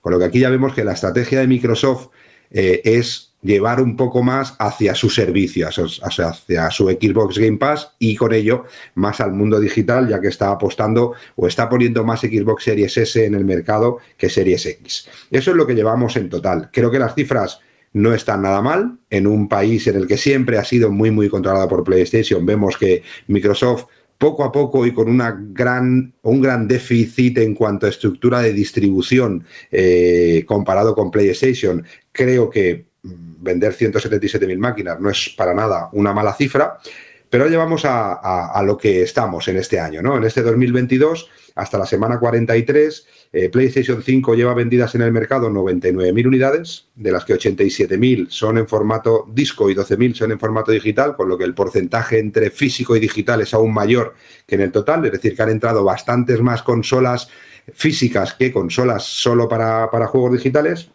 Y Xbox eh, lo que lleva también este año son 64.000 unidades, de las que 24.000 son series X y 40.000 son series S, con lo que incluso el porcentaje de este año de consolas más pensadas para el formato digital es mayor que en el total de consolas. Estas cifras están bien, pero tenemos que comparar con algo. Pues lo que hemos hecho es comparar con las mismas semanas de venta del año 2021. Acordaros, un año en el que hablábamos de escasez de máquinas, de que era imposible conseguirlas, eh, todo esto. Pues eh, la comparativa es, a mí me, he quedado bastante sorprendido, ¿no? Porque en la misma, en las mismas números de semanas del 2021, PlayStation 5 vendió 279.000 máquinas. Acordaros que este año ha vendido 99.000. La diferencia es brutal. 239.000 formato disco y 40.000 en formato digital. Y Xbox Series, en, la misma, en las mismas semanas de 2021, ha vendido 90.000 máquinas. Acordaros que este año llevan solo 64.000, de las que 38.000 eran Series X y 52.000 eran Series. Los porcentajes de digital y físico se mantienen, pero podemos ver claramente que 2022, a pesar de ser un segundo año eh, desde el lanzamiento de la nueva generación, ha sido un año en el que se están vendiendo menos máquinas y no significa que la gente las quiera menos, sino significa que tanto PlayStation como Xbox han traído menos máquinas al mercado español. Y esto pinta de que va a ser así durante todo el año, porque no se espera un cambio drástico en, la oferta y en el cambio de sistema de ventas que está teniendo tanto PlayStation 5 como Xbox. Eh, aquí estamos hablando de unidades vendidas en todos los canales, no solo unidades vendidas en tiendas, sino unidades vendidas en tiendas, unidades vendidas en tiendas online, incluso unidades vendidas en las plataformas de venta de cada una de las consolas, que en el caso de PlayStation 5 no, porque PlayStation no vende consolas en su web, pero sí que lo hace Microsoft, que es donde gran parte de las unidades de, serie, de, Series X eh, se terminan vendiendo en España. Es más fácil encontrar ahora mismo una Xbox Series X en, en la tienda oficial de Microsoft que no en cualquier otra tienda, eh, porque destinan más unidades y porque la distribución eh, la distribución en retail, en lo que serían tiendas, es muy, muy diferente o ha escogido de una manera muy, muy diferente Microsoft cómo llegar y cómo no llegar. Y eso ha lastrado que en las tiendas que normalmente son las tiendas de videojuegos haya costado mucho que hayan tenido consolas. Era más fácil encontrar una Xbox Series X, eh, no una Xbox Series S, porque al final esas hay y han habido bastantes, eh, en una tienda de informática, en una tienda de videojuegos, ¿no? Pues por la, eh, un poco por, por, la distribución que ha escogido Microsoft y quién lleva las pocas consolas que llevan al, al mercado final, que es donde vamos a comprar, a comprar los usuarios. Con lo que las ventas dicen que este 2022 va a ser un mal año en cuanto a venta de consolas comparado con 2021. Eso sí, las informaciones que ya hemos dicho en anteriores programas y hemos dicho también en este, es que eh, se prevé una cierta normalidad de existencias, sobre todo de PlayStation 5, a partir de enero, primero decían marzo, luego febrero, y parece ser que puede ser que sea enero, seguramente, depende también un poco cómo vayan los transportes, que ahora también han mejorado, lo que harán pues que sea más rentable, entre comillas, a, Sony el poderlas traer, hay más disponibilidad de embarques con la que con la que la situación, a no ser que pase alguna cosa extraña, en, en, origen debería estar normalizada. Lo que no se sabe si va a estar normalizado es el sistema de venta, es decir, no se sabe si vamos a poder ir a una tienda un día que queramos y encontrarnos una PlayStation 5 y sobre todo no se sabe si se va a normalizar el tema de los añadidos por parte de Sony de esas consolas que vamos a poder encontrar. Claro, Rubén, claro, es que yo te iba a decir ahora es eso, que lo que la información que está dando es muy, muy importante, muy interesante, porque si alguien quiere hacerse con una PlayStation 5 este mes o el que viene y tiene que tragar con uno de estos packs que están saliendo, por ejemplo, esta semana se ha puesto a la venta el pack de PlayStation 5 con God of War Ragnarok y yo he estado viendo hoy packs que superan los 800 euros. no, no se ha puesto a la venta el pack de PlayStation. Eso es una de las cosas que, a mí me gustaría, porque he visto muchas cosas, incluso esta semana he visto alguna cosa rara por internet, ¿no? De, que hay mucha gente que, que explica las cosas como si fueran reales sin realmente sean reales. Es decir, PlayStation ha hecho ha hecho oficialmente en la existencia, ha informado oficialmente la existencia de una consola de PlayStation 5 con God of War Ragnarok que viene en un código digital, no viene en formato físico. No, pero es un pack oficial es un pack oficial. la caja tiene un arte y demás. Sony ha hecho oficial la existencia de un pack oficial en el que va a venir PlayStation 5 con God of War Ragnarok. Pero lo que no ha dicho es que ese pack no se va a poder comprar de manera individual en ningún sitio, porque Sony sin decirlo oficialmente, porque esos packs no oficiales, eso de pack no oficial, ¿qué significa? Que viene con un código de descarga pirata, no, no son packs oficiales, porque Sony, todas las consolas oficiales de God of War, Ragnarok con PlayStation 5, vienen todas acompañadas mínimo por un mando y un código de descarga de FIFA. Mínimo porque a otros clientes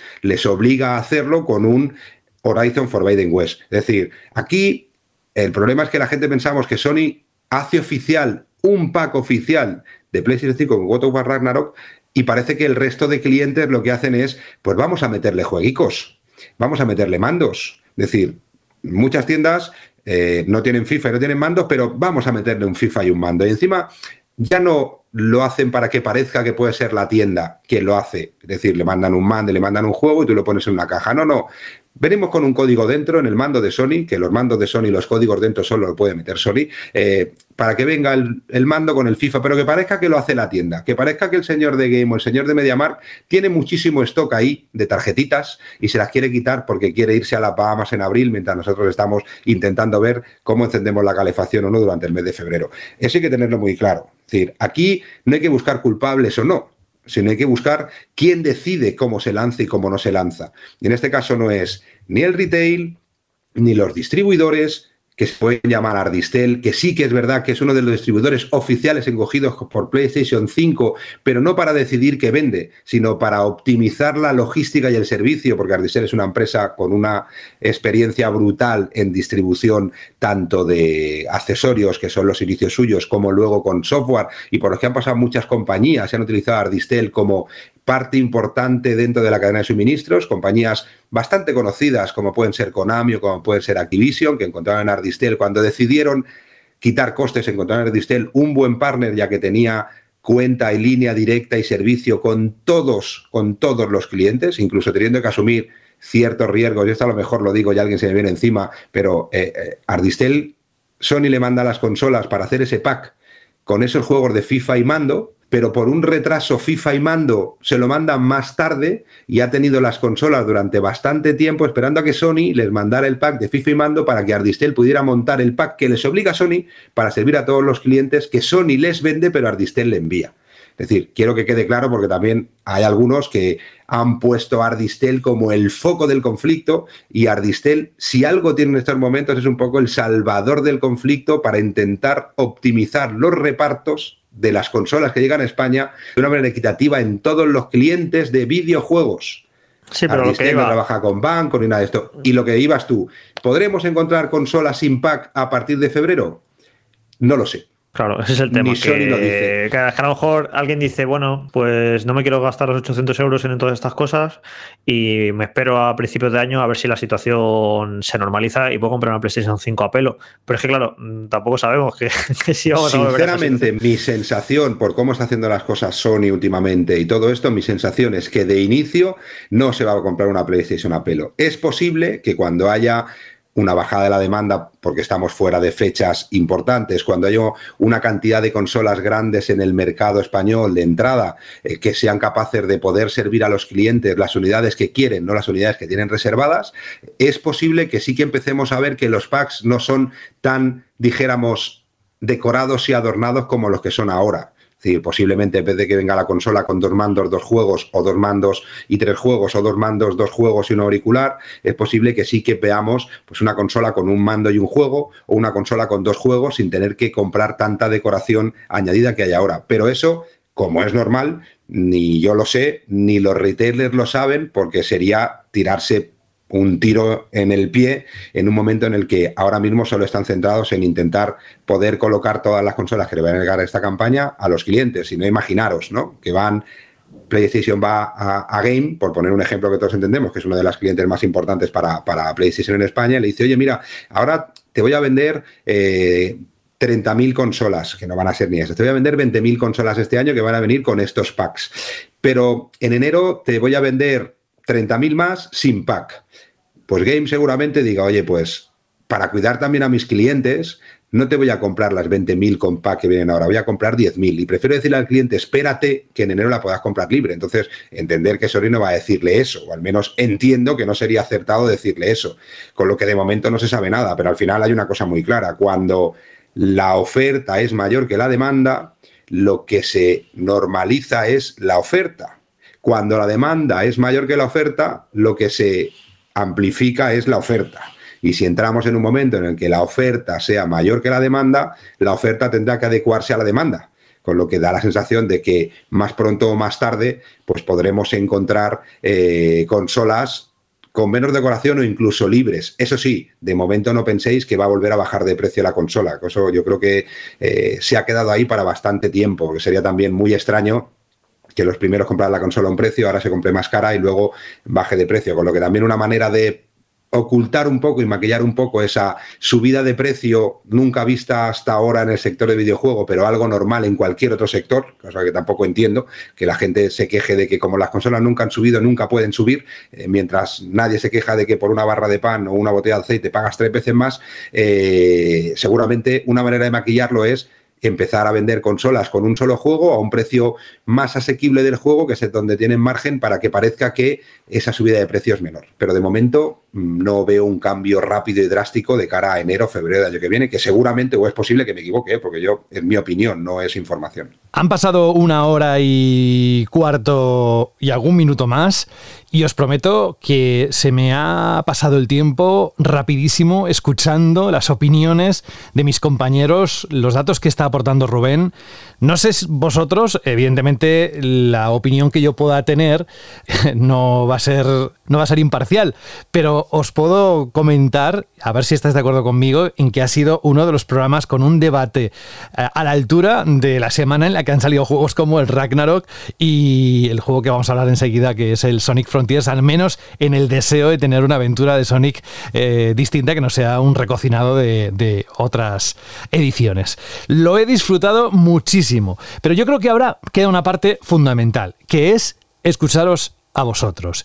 Y como no quería dejarlo para luego, sino que ahora es el momento de decirlo, lo he consultado con Alberto, que a veces nos em, coordinamos en la Chirly Pregunta y me ha dicho, hombre, pues Adelante, Alberto. ¿Cuál va a ser la Chirly pregunta para los próximos días después de tener esta calidad en, el debate o los comentarios, las reflexiones sobre el segundo aniversario de la nueva generación de consolas? Pues efectivamente, tras escucharnos a nosotros debatir sobre el segundo año de PS5 y Series X y S, queremos saber en la Chirly pregunta cuál es vuestro balance de estos dos años de las consolas de Sony y Microsoft. Ya sabéis, un resumen, opiniones, pros y contras de estas dos máquinas que llevan ya, bueno, o tres máquinas, mejor dicho, que llevan ya dos años con nosotros. Así que ya sabéis, pregunta Shirley, tanto en iBox como en Vandal cuando se sube el programa, o si queréis, y esto sabéis que nos encanta, un audio de unos 20-30 segundos en radio.vandal.net. Es muy sencillo, cogéis el móvil, la tablet, el ordenador, lo que queráis, os grabáis y nos subís el audio para teneros de viva voz en el programa. Sí, lo saben hacer perfectamente. Ahora vamos a desvelar dentro de un ratito cuántos han sido los participantes en general que hemos tenido en el concurso que lanzamos a principios de octubre con la ayuda de Rubén. Y ahora entramos, antes de que se vaya Rubén, porque se tiene que ir enseguida, Rubén, rápidamente, queremos que nos recuerdes que se van a llevar dos ganadores dentro de un ratito cuando anuncie sus nombres Alberto. Pues un poco lo que ya dijimos en su momento, que íbamos a regalar dos auriculares eh, de la marca FRTech. No es gracias a Rubén, sino es gracias a FRTech, que sí, que la empresa es mía, pero que no es gracias a mí, yo no los hago, es decir, FRTech es quien lo pone. ¿Quién dijo, venga, va, adelante, vamos a hacer? Y además te han pedido incluso que, vuelva a la cacería, que eso últimamente... Sí, lo sé, lo sé, me lo han pedido por, por los comentarios aquí, por Twitter, por todo esto, y volverá, algún día volverá, veremos en qué formato Estamos intentando buscar la forma de que vuelva. Bueno, y si no, pues haremos una cacería light en decoración pero divertida en formato. Vas a hacer como Sony, vas a meter un montón de cosas. No, pues, ya que Sony mete tantas cosas, pues nosotros lo que vamos a quitar son regalos. Entonces, bueno, una cosa compensará a la otra, ¿no? Pero sí que es verdad que, bueno, mucha gente me lo ha dicho de, oye, solo por jugar, solo por pasarlo bien, buscaremos la manera para que no sea solo por jugar, pero, pero bueno, muchas veces es complicado después de poner el listón tan alto en cuanto a regalos como, como lo haremos, pero, pero volverá. ¿Cuándo? No lo sé, pero volverá, yo lo prometo. Y lo que vamos a regalar, lo que va a regalar FRT a estos dos usuarios que luego al final del programa eh, o usuarias, ¿eh? que hay chicas también que han participado. Es decir, bueno, vamos a arreglar dos auriculares Enso. Los auriculares Enso son los auriculares para consola, PC y teléfonos móviles y para cualquier dispositivo eh, de alta gama o de más alta gama de la empresa FRT, con unos auriculares eh, hechos con fibra de carbono, aluminio, súper ligeros, con las orejeras hechos con una fibra súper transpirable, con una calidad de sonido brutal, con cancelación de voz, con unos auriculares, unos drivers internos de 50 milímetros, es decir, de los más grandes dentro de los que eh, se pueden poner un auricular gaming, eh, espectacular para jugar a consola, para poder eh, jugar contra amigos, con amigos, es decir, dos auriculares valorados en 50 euros cada uno, que FRT con mucho gusto quiere premiar a toda esa gente que pierde, aunque solo sea un minutito, en escribirnos o en mandarnos un audio, que a nosotros de verdad nos hace muchísima ilusión. Rubén Mercado, muchísimas gracias por todo y un abrazo. Esperamos que la próxima semana estés con nosotros, pero ya me vas avisando y yo les contaré a los oyentes qué ha ocurrido si es que tu agenda no te lo ha permitido. Pero mientras tanto, un abrazo muy grande de todo el equipo. Un abrazo grande a todos los oyentes y sí, en la medida posible sabes que estaré aquí y a ver si la semana que viene sabemos ya algo de esas maravillosas ofertas de Black Friday para decírselo a Jorge y que se ponga contento, de qué va a poder comprar y esas cosas. Y si no es para Jorge, pues seguramente para muchos otros usuarios, pues que quieran aprovechar estas fechas para comprar cositas e ir preparando ya la cesta de la compra y escondiendo cosas en los armarios y esas cosas para, para las fechas en las que vienen. Cuídate mucho. Igual. Banda al radio. Follow me. Standing on the border of everything. Listen close. Can you hear the spirits sing? Lost messages are long ago.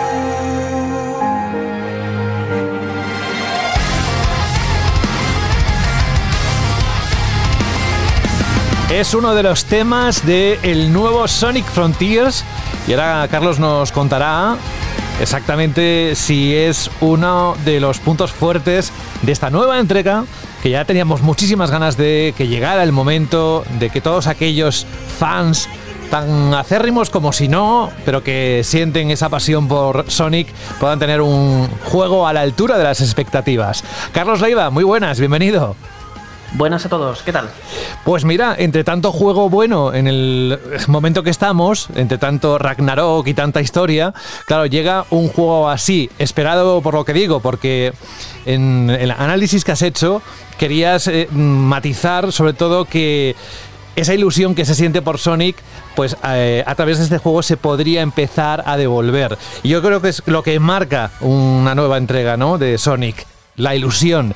¿Y tú crees que esas expectativas se han cumplido de la forma que los fans esperaban o se han quedado cortas? Bueno, también depende un poco de las expectativas que había, porque recordemos que el juego cuando nos enseñaron los primeros vídeos y gameplays, eh, fue todo como una reacción de ¿qué es esto? Eh, ¿Qué mal pinta? ¿Por qué parece tan aburrido? O sea, ¿qué es lo que estoy viendo? Eh, yo creo que a, a nivel de, de marketing o sea, es probablemente de las peores presentaciones de un videojuego que se han hecho jamás, porque eh, una vez te pones a los mandos, te das cuenta que es un juego muy divertido, es un juego muy competente, que hace muchas cosas bien, que te lo pasas genial jugándolo, y es como, ¿cómo puedes enseñar un juego así tan mal. O sea, O sea, ahora que lo has probado entero, dices, vamos, lo que vimos en su momento no le hacía justicia e invitaba incluso a tener alguna concepción errónea, ¿no? Del juego.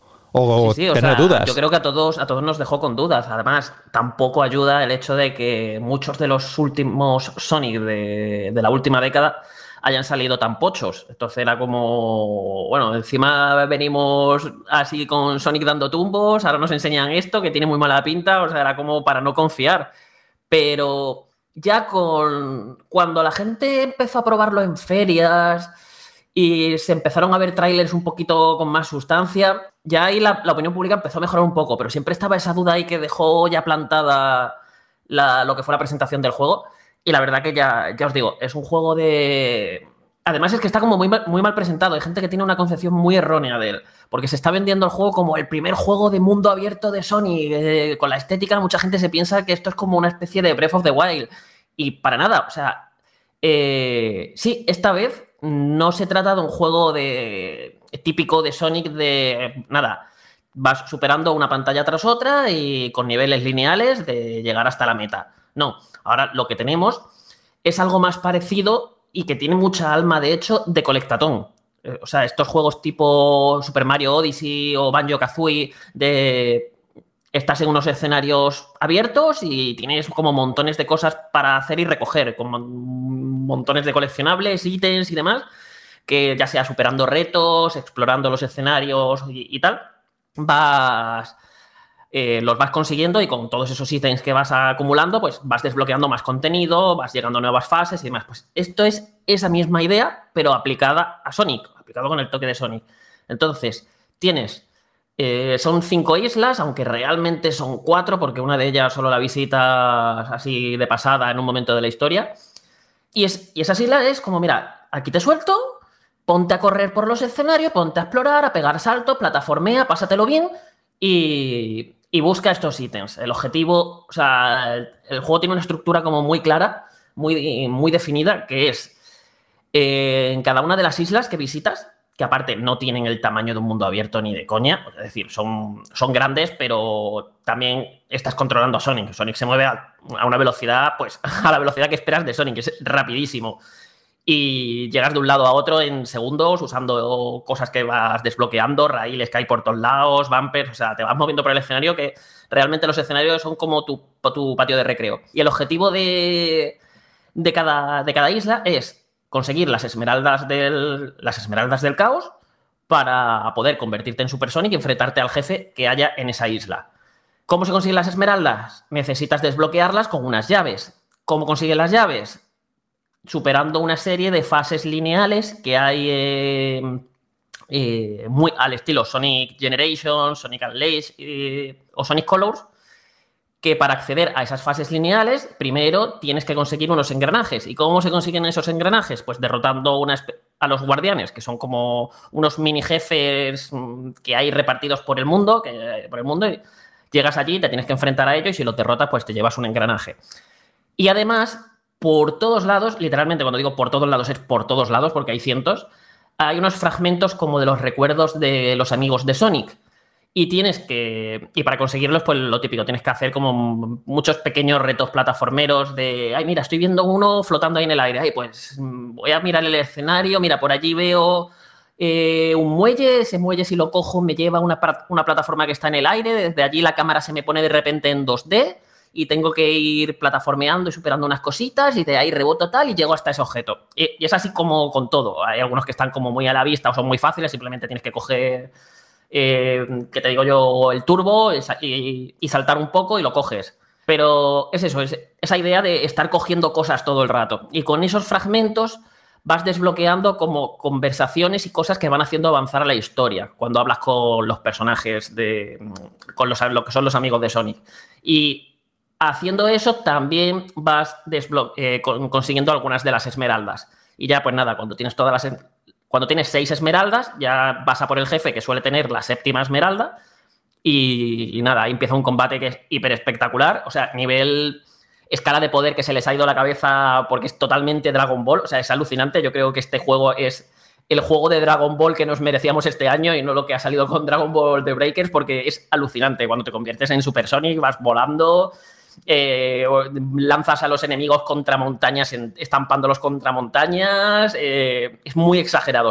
Y además, que te enfrentas. Los jefes aquí son, son unos titanes, son unos colosos. Y son gigantescos, o sea, son descomunales. Y muy chulos. Son, son unos combates muy sencillitos, muy fáciles que están como muy scriptados, por decirlo así. Es mucho de saber encontrarle el punto débil y una vez encontrado cómo sacarle el punto débil, pues nada, vas activando una serie de secuencias hiper espectaculares con sus quick time events y demás. Y si vas haciendo lo que te van pidiendo, que no siempre es un time event, a lo mejor es- tienes que defenderte en este momento y dar al botón de contraataque. eh, pues nada, ya te digo, vas, mm, vas haciendo una secuencia hiper espectacular y hasta que le haces, un Sonic le hace un ataque brutal y le quitas un montón de daño. Y, y son combates que te vienen muy arriba. La música, la puesta en escena es súper espectacular, todo. De verdad que me han encantado. Eh, La parte de sonido las- es uno de los puntos fuertes, ¿no? Que destacas en el análisis. Sí, es una, es una bestialidad la banda sonora del juego. Son, creo que eran 150 temas, la banda sonora oficial. Y, y es una pasada, porque además eh, es muy variada y no es el- la típica banda sonora que muchas veces podrías esperar de un Sonic. Por ejemplo, hay muchos niveles que, que sí, los- las fases estas lineales que- de las que os hablo, eh, que son al estilo clásico, tienen como una banda sonora como muy de muy tecno, muy electrónica, que, que molan un montón y además suelen usar muchos guiños a canciones de juegos pasados. Eh, pero luego cuando vas explorando los eh, las islas, es todo una música mucho más calmada, mucho más melancólica, como muy bonita todo. Y, y tiene su sentido, porque es un juego que el tono de la historia, el tono del juego general, es muy Shadow of the Colossus. O sea, es una, han hecho una historia más seria, eh, un poco bastante más oscura de lo que suele ser habitual en un Sonic. O sea, tampoco os esperáis aquí algo mega dramático y demás, pero tiene su drama, sí. Y es como más madura, trata mucho mejor a los personajes que se plantean cosas, por ejemplo, Knuckles eh, planteándose, es que soy el último de Kidna, ¿qué supone eso? El último de su especie. Tiene esos detallitos que, que molan, no sé, están muy bien escritos los personajes, son, eh, tiene sentido. Iba a decir que ha, que me ha sorprendido, pero no, es que tiene sentido porque han contratado a Ian Flynn, que es el guionista de los cómics de Sonic, lleva trabajando con Sonic eh, años y años y creo que es la persona que mejor pilota del personaje de- del planeta Tierra y mejor que la propia Sega y el Sonic Team. Y, está muy chulo cómo ha escrito los personajes, cómo ha intentado conectar todas las historias de los Sonic anteriores, cómo ha ampliado el lore de lo que es el trasfondo del universo de Sonic, explicando cosas que, no sé, como que a lo mejor nunca nos habíamos planteado, pero cosas muy importantes que es- y muy icónicas de la saga, les da como una explicación, profundiza más en ella. No sé, me ha gustado. A nivel narrativo, la verdad es que, que me ha gustado. Está- es un juego sorprendentemente bien escrito. Oye, Carlos, a mí lo que me- más me sorprendió cuando me dijiste que se controla, que se controla muy bien y que está bastante bien resuelto la, la tridimensionalidad de los Sonic, que siempre es una cosa que se ha peleado la saga con ello. Cuando el juego se mueve de izquierda a derecha o hacia adelante, pues muy bien, pero cuando te tienes que mover en entornos tridimensionales totalmente, no han sabido casi nunca resolverlo del todo bien. ¿Y cómo, por qué han dado aquí con la tecla de mover a Sonic en entornos 3D amplios? Pues no te lo sabría decir, pero es que te lo pones a los mandos y es que nada que ver con Sonic anteriores. Sobre todo eso es algo que notas mucho, mucho, mucho en el mundo abierto. Han usado también algunos truquitos, como por ejemplo le han quitado la inercia al frenar. Es decir, tú vas corriendo a toda velocidad, eh, dejas de pulsar hacia adelante y te frenas en seco. O sea, pum. No, no, no tienes esa inercia que siempre ha tenido Sonic. Pero luego es que el control ya no es tan pesado, o sea, es un 3D súper, es perfecto. Es decir, tú te vas, le das a la dirección y te mueves perfectamente a esa dirección, vas corriendo a toda velocidad y puedes hacer los giros hiper bien. No es lo típico que te estás peleando con Sony de, mira, ve para donde quieras. El control aéreo también es muy bueno, por lo que mm, no tienes ningún tipo de dificultad a la hora de calcular dónde vas a caer. Eh, ya te digo, me saqué el platino del juego y me puse, y luego como me quedé con más ganas de Sonic, me puse con los platinos de Sonic Force y de Sonic Color. Con Color todavía, pero con Sonic Force es que dices, es- o sea, es que este, juego, los controles eran malísimos, pero es que después de, Frontiers son peores todavía. O sea, se me está haciendo muy, muy cuesta arriba. Y ya te digo, es un gusto. Y, y han conseguido, de hecho, o sea, estos son tan buenos los controles, se controla tan bien a Sonic, que han conseguido que el simple hecho de moverlo ya sea divertido, que yo creo que es la clave de todo juego de plataformas 3D. Que tú cojas al personaje, te pongas a mover, te pongas a saltar, te pongas a correr, te pongas a hacer cosas por ahí y ya te lo estés pasando bien. Sí, sobre todo en un juego como tú dices, Carlos, que es de recoger cosas. Si fuera frustrante ir de aquí para allá y la precisión que necesitas para llegar a ciertos lugares, para coger eh, todas esas cosas, sería muy frustrante. Entonces, claro, era básico que, que controlar al personaje fuera divertido y fuera bastante preciso para que luego esa mecánica de ir recogiendo historias sea, sea agradable. Sí, sí, ya te digo, en ese sentido podéis estar todos tranquilos porque, es decir, si venís de Sonic anteriores en 3D, eh, vais a alucinarlo bien, lo bien que se controla. De primeras quizás se os va a hacer un poco raro porque han cambiado la, disposi- la disposición habitual de los controles. Eh, por ejemplo, ahora el turbo lo tienes en el R2, eh, el, el homing attack ya no lo haces pulsando dos veces el salto, sino que una vez estás en el aire tienes que pulsar cuadrado. Son cosillas a las que, a las que hay que acostumbrarse pero es una maravilla. Y además es que como los escenarios están tan pensados para que tú le saques provecho a las habilidades de Sonic, es que te, los- te lo vas pasando bomba, porque te pones a correr, que ya os digo, Sonic va, o sea, rapidísimo. Empieza, también os digo que que puedes ir subiendo el nivel de la velocidad, o sea, de la velocidad, del ataque, tienen un pequeño sistema de progresión ahí. Y em- empiezas a nivel 1, y en nivel 1 ya te mueves rápido. O sea, no a lo que te esperarías, pero te mueves rápido. Pero ya cuando lo tienes eso, nivel 99, es que vas por los escenarios que dices, vale, esto es Sonic al 200%. O sea, yo, yo es que me lo paso bomba simplemente, simplemente corriendo por ahí. O sea, es decir, me saqué el platino y seguía jugando porque es que simplemente me relajaba, ¿no? Como coger el mando y ponerme a moverme por esos escenarios con Sonic. Y ya te digo, eh, entre el uso de los raíles, los aceleradores que hay, eh, eh, cómo están dispuestas las plataformas, los escenarios, eh, vas atajando por donde te da la gana. O sea, es, ya os digo, convierte los pro- la movilidad de Sonic es tan buena que al final los escenarios se convierten en tu campo de juego. Tú te pones por ahí a hacer el cabra y es que te lo estás pasando bien y aparte, pues nada, recogiendo las millones de cosas que hay. Ahora bien, no todo es perfecto. O sea, se nota que este es el primer juego de una... como de la nueva fórmula que quieren instaurar en Sonic. Y, por ejemplo, hay como unas eh, cosas opcionales para que tú vayas eh, desbloqueando el mapa, ¿no? Para que el mapa, lo típico de un sandbox, de una atalaya, ¿no? Tocas esto y el mapa se revela y te muestra los iconos que hay en esa zona del mapa. Y esto se hace resolviendo como unos pequeños puzzles, pruebas, desafíos que hay repartidos por todo el mapa que la verdad es que no, no aportan mucho, son muy sosos, unos rompecabezas que dices tú, es que esto no es ni, no llega ni a puzzle.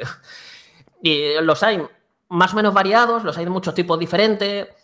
Para mí los más interesantes al final son un poquito las pruebas contrarreloj, de tocas una cosa y sale otra cosa en la otra punta del escenario y tienes que ir corriendo y atajando para, para intentar llegar a tiempo. Pero ya os digo, todo lo que es tema puzzle, pruebecillas, minijue- minijuegos, que los minijuegos son horribles. Hay un minijuego de pinball obligatorio que tenéis que pasar en la historia, que creo que es el pinball con peores físicas que he probado en mi vida. O sea, malísimo.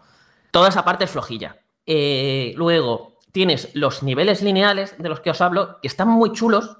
eh, tienen un diseño de niveles bastante bueno realmente, porque ni abusan de los automa- automatismos típicos de los juegos 3D de Sonic, de te pones a pulsar el turbo y eso va solo y van pasando las cosas. No, aquí siempre estás plataformeando, siempre tienes que estar pendiente, siempre estás tocando el mando.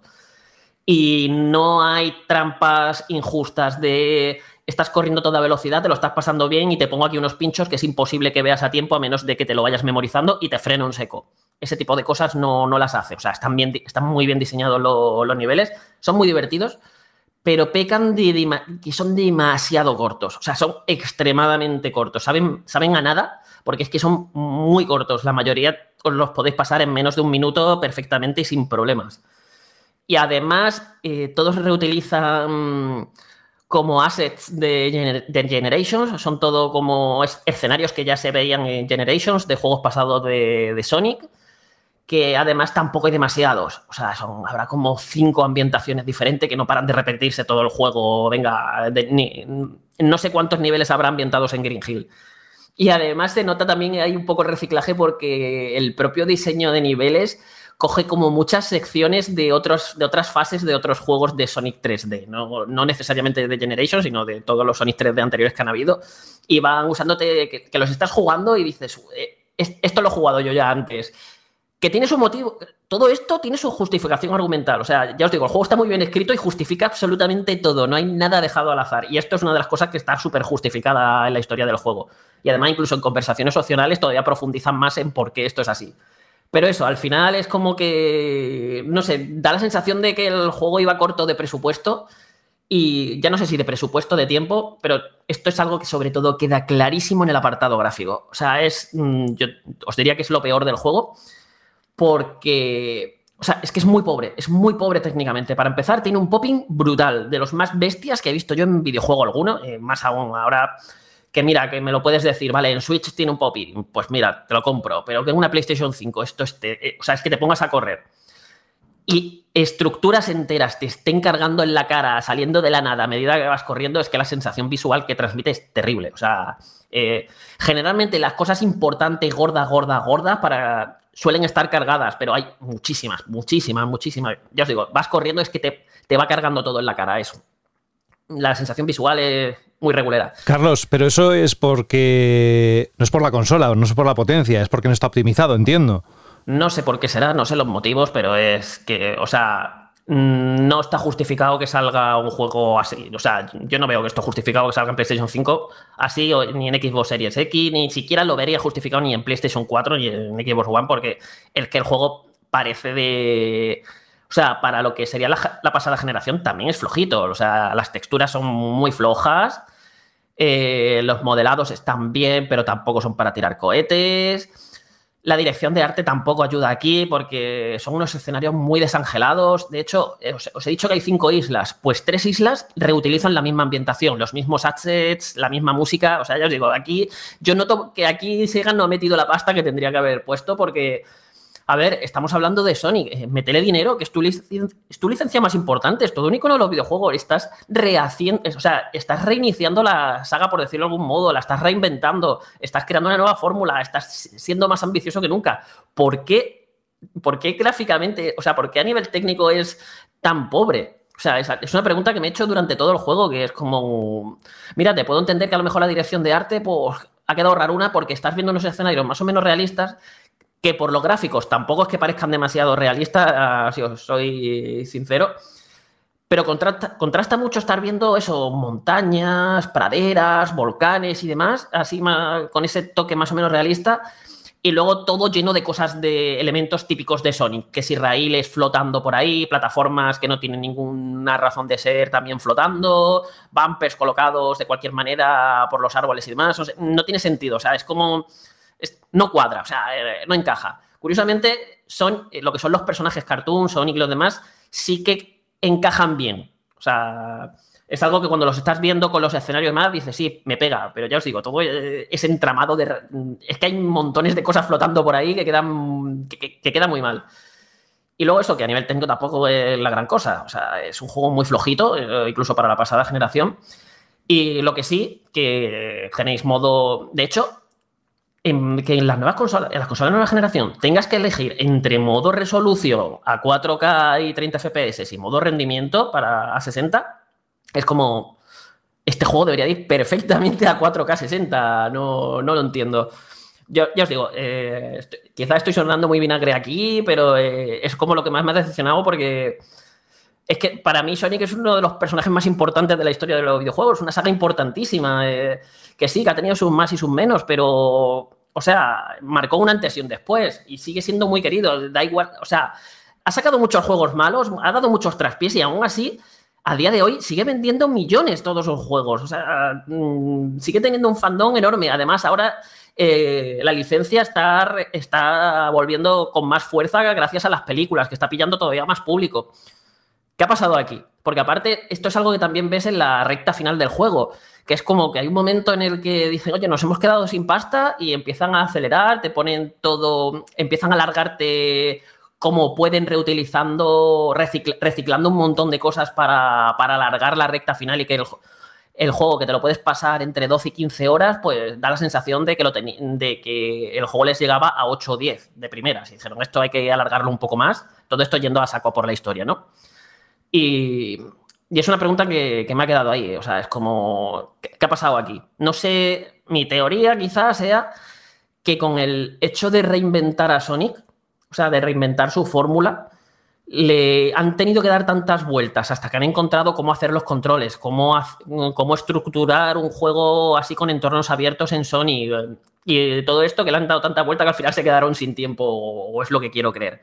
O Pero, eh, igual en otras entregas quizás Carlos fueron más ambiciosos en el apartado técnico y no chutó. Igual como el cambio de juego, eh, el tipo, ¿no? Que, que sea precisamente mundo abierto y a ver cómo iba esa recepción. Tú lo dices muy bien en el análisis y yo creo que es un poco el punto, ¿no? Esto puede ser el principio de algo brillante en el futuro. Lo que pasa es que Sí, también tiene que tener creer, presupuesto. yo quiero creer que esto ha sido como una prueba, una toma de contacto, a ver qué tal salía. Y usando esta base, que como habéis visto, o sea, si es un juego ya que te lo pasas bien simplemente jugando, cogiendo el mando y dando vueltas por ahí, explorando y cogiendo cosas, ya tienes aquí una base buenísima. Ahora lo que tendrían que hacer esa segunda, ese segundo juego, coger todos los problemas que han encontrado aquí, atajarlos, meterle pasta de verdad, confiar en el proyecto, o sea, tener total confianza en el proyecto. Y si lo hacen bien, yo creo que el próximo Sonic podemos tener el primer gran, gran, gran, gran, gran Sonic en 3D desde hace muchísimo. De todas maneras, Carlos, yo creo que esta saga hace muchos años que no son juegos de gran presupuesto. Yo diría que el último que me pareció caro o que se le habían dejado el dinero. El Unleashed fue. no, el para mí el, el Generations. Generation, o sea. Sí que creo que tiene unos valores de producción bastante chulos. Pero si nos ponemos así, incluso Force tenía uno, o sea, a nivel gráfico se ve- eh, y técnico se veía muy espectacular, pero el que me los rejuego mucho to- todos, incluso los que no me gustan, eh, ya te diría que, que para mí fue el último Sonic triple A que se lanzó, o sea, porque ahí sí que metieron pasta por todos lados, fueron hiper ambiciosos, o sea, ese juego fue, fue muy potente en muchos sentidos, simplemente eso, que le metieron el Sonic Lobo y la cagaron por ahí, pero, pero bueno. Dime. No, ahora te iba a preguntar que, que a raíz de este juego, que cuál crees que debería ser el futuro de la saga, pero una cosa antes de que se me olvide, ya lo que estoy viendo, Carlos, es que se está creando aquí una narrativa que es que a los fans les va a gustar mucho más que lo que la prensa ha dicho del juego. Porque estoy viendo, por ejemplo, las Metacritic que tienen un 72, ¿vale? De, la prensa. Y en los usuarios eh, tiene un 9 con algo, que es exagerado, porque aparte el juego salió hace. eh, según estaba grabando esto, salió hace unas horas. Y no creo que lo haya jugado tanta gente. Pero bueno, que, que tiene toda la pinta de que ese va a ser el típico juego muy defendido por los fans y diciendo que es mejor de lo que la prensa dijo. A ver, yo creo que. O sea, yo creo que Me- lo suyo habría sido que Metacritic si llegase al verde. Yo le he dado un 7,8 y estuve a punto de darle un 8, pero al final es que son como muchas cositas que le vas viendo al juego y dices, mira, es que el, próximo. Es que esto tiene mucho margen de mejora y el próximo es que puede ser pepino de verdad. Y, y este lo que tiene es que es un juego muy divertido y además es que apela mucho al fan. Como os he dicho, tiene montones de referencias a Sonic anteriores.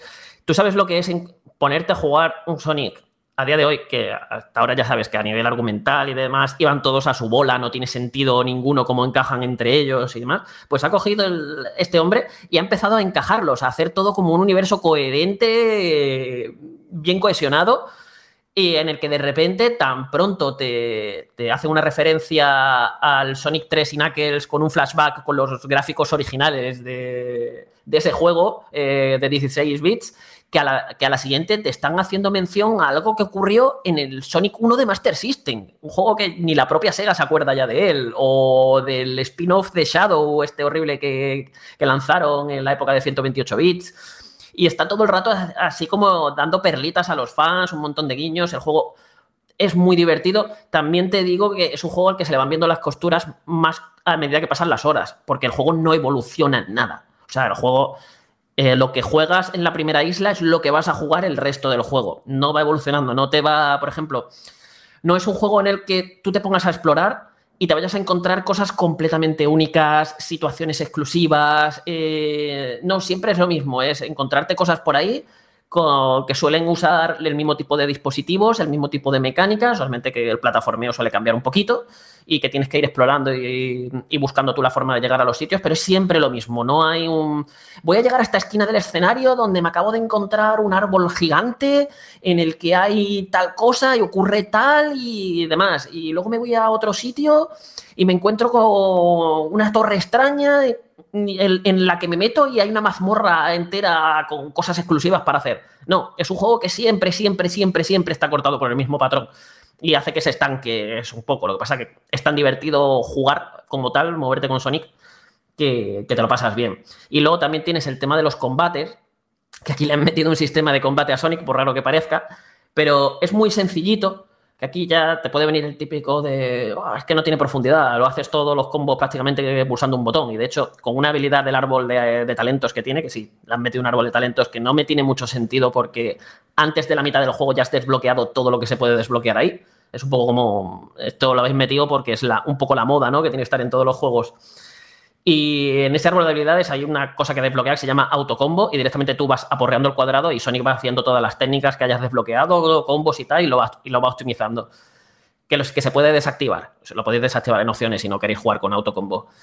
Pero es que la gracia está en que ellos saben que esto es un juego de plataformas, no un juego de acción, no un juego de pelea. Entonces dicen, a ver, no nos vamos a comer la cabeza con un, con sistema de combate que la gente a lo mejor le pueda intimidar teniendo que aprender combos y tal. Simplemente pues eso, tienes tu esquiva, puedes fijar al enemigo, puedes defenderte y contraatacar y algunas cosillas que más- vas desbloqueando ahí y el combo básico de cuadrado.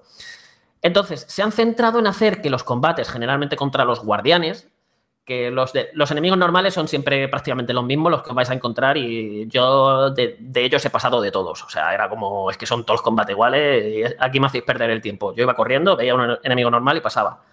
Y contra los guardianes, lo que han hecho es hacer que cada guardián sea un combate completamente diferente, en el que tú tengas que buscar la forma de, de hacerle daño, o sea, de, de encontrarle el punto débil, exponérselo y pegarle. Entonces han hecho que cada, cada batalla sea única. En una, por ejemplo, te tienes que poner a rebotar contra los límites del escenario como si fueran cuerdas para pegarle un gran golpe al enemigo y empujarlo co- contra una valla eléctrica, como si fuese eso una especie de combate de sumo extremo. En otro, a lo mejor, eh, te tienes que subir a la espalda de un monstruo hiper gigante y tienes que ir corriendo por la espalda, esquivando los disparos que te va tirando hasta que llegas a la cabeza y le pegas. Otro te va, de repente hace aparecer raíles por los que tienes que ir, por los que tienes que pulsar el turbo para convertir el rail en cambiarlo de color y que cuando está com- completamente cambiado de color te permita saltar al siguiente rail. Ya os digo, hay muchos, muchos casos diferentes. Eh, todos los combates son muy distintos, o sea, cada guardián es muy distinto. Aquí también notas un poquito lo del reciclado, que la recta final te empiezan a reciclar muchos guardianes que los cambian de color, y, pero el combate es prácticamente el mismo, con la misma dinámica. Pero están guay, o sea, son muy fáciles. De hecho, el juego es extremadamente fácil y aquí aprovecho para comentároslo a todos. El juego tiene tres niveles de dificultad. Yo me lo he jugado en difícil y el juego es un paseo. O sea, es un paseo. En combate, desde luego, no he muerto ni una vez. Es importante que lo sepáis. Os recomiendo que lo juguéis en difícil porque es la única forma de ver al jefe final del juego y de ver el final del juego. Se ve que. De hecho, yo, yo esto me he enterado posterior y yo pensaba, bueno, es lo normal, este jefe sale en todos lados porque es el jefe final y este final sale en todos lados porque es el jefe. No, si lo jugáis en normal o fácil, no vais a poder ver lo que es el final del juego y se os queda la batalla final en un momento hiper anti- anticlimático. Así que jugadlo en difícil o jugadlo en normal y antes del jefe final cambiadlo a difícil, que eso también sirve por lo que he leído por ahí, que tengáis en cuenta ese detalle. Y eso, los combates, pues muy simplones, pero son entretenidos hasta que se te empiece. Y además está lo suficientemente bien equilibrado porque el número de engranajes que necesitas para abrir los portales, con la variedad de enemigos que ya hay por isla, hace que no tengas que repetir demasiados combates contra los mismos tipos de guardianes. Entonces no llegan a hacerse pesados. Otra cosa ya que explores muchísimo a fondo y al final te acabes encontrando los mismos guardianes y lo tengas que matar cuatro o cinco veces, que ya se, ahí ya se hace cuesta arriba. Pero la mayoría los mataréis un par de veces, tres como muchísimo, y no llega a hacerse pesado por eso. Así que ahí dentro de lo que cabe, pues mira, tiene un pequeño componente ahí de combate con, uno, con unas batallas que suelen ser diferentes y tienen además mucho elemento plataformero en bastantes casos. Así que guay, no es algo que me haya desagradado y que, y que creo que está lo suficientemente bien implementado como para no, como para no molestar. Escuchándote, Carlos, uno puede pensar que si es divertido, ¿por qué no probarlo, no? Yo me quedo, fíjate, con cómo abres el análisis en la página web de Vandal. Dice, Sonic se reinventa con una imperfecta aventura repleta de cambios, novedades y grandes aciertos que asientan unas bases fantásticas sobre las que seguir construyendo en el futuro. Y fíjate que me quedo con todo esto, evidentemente, me, antes decías, fuera de micro, que era eh, uno de los análisis más largos que habías hecho últimamente o me lo he inventado? Pues es, se ha quedado a 200 palabras de pillar la extensión del análisis que hice del Den Ring. Así que imagínate. bueno, pues hay videoanálisis. O sea, esto está justificado porque llevo 11 años en Vandal. Sonic es probablemente mi licencia más importante. Yo empecé en esto de los videojuegos con Sonic. Eh, llevo toda mi vida jugando a Sonic. Siempre he sido fiel a Sonic.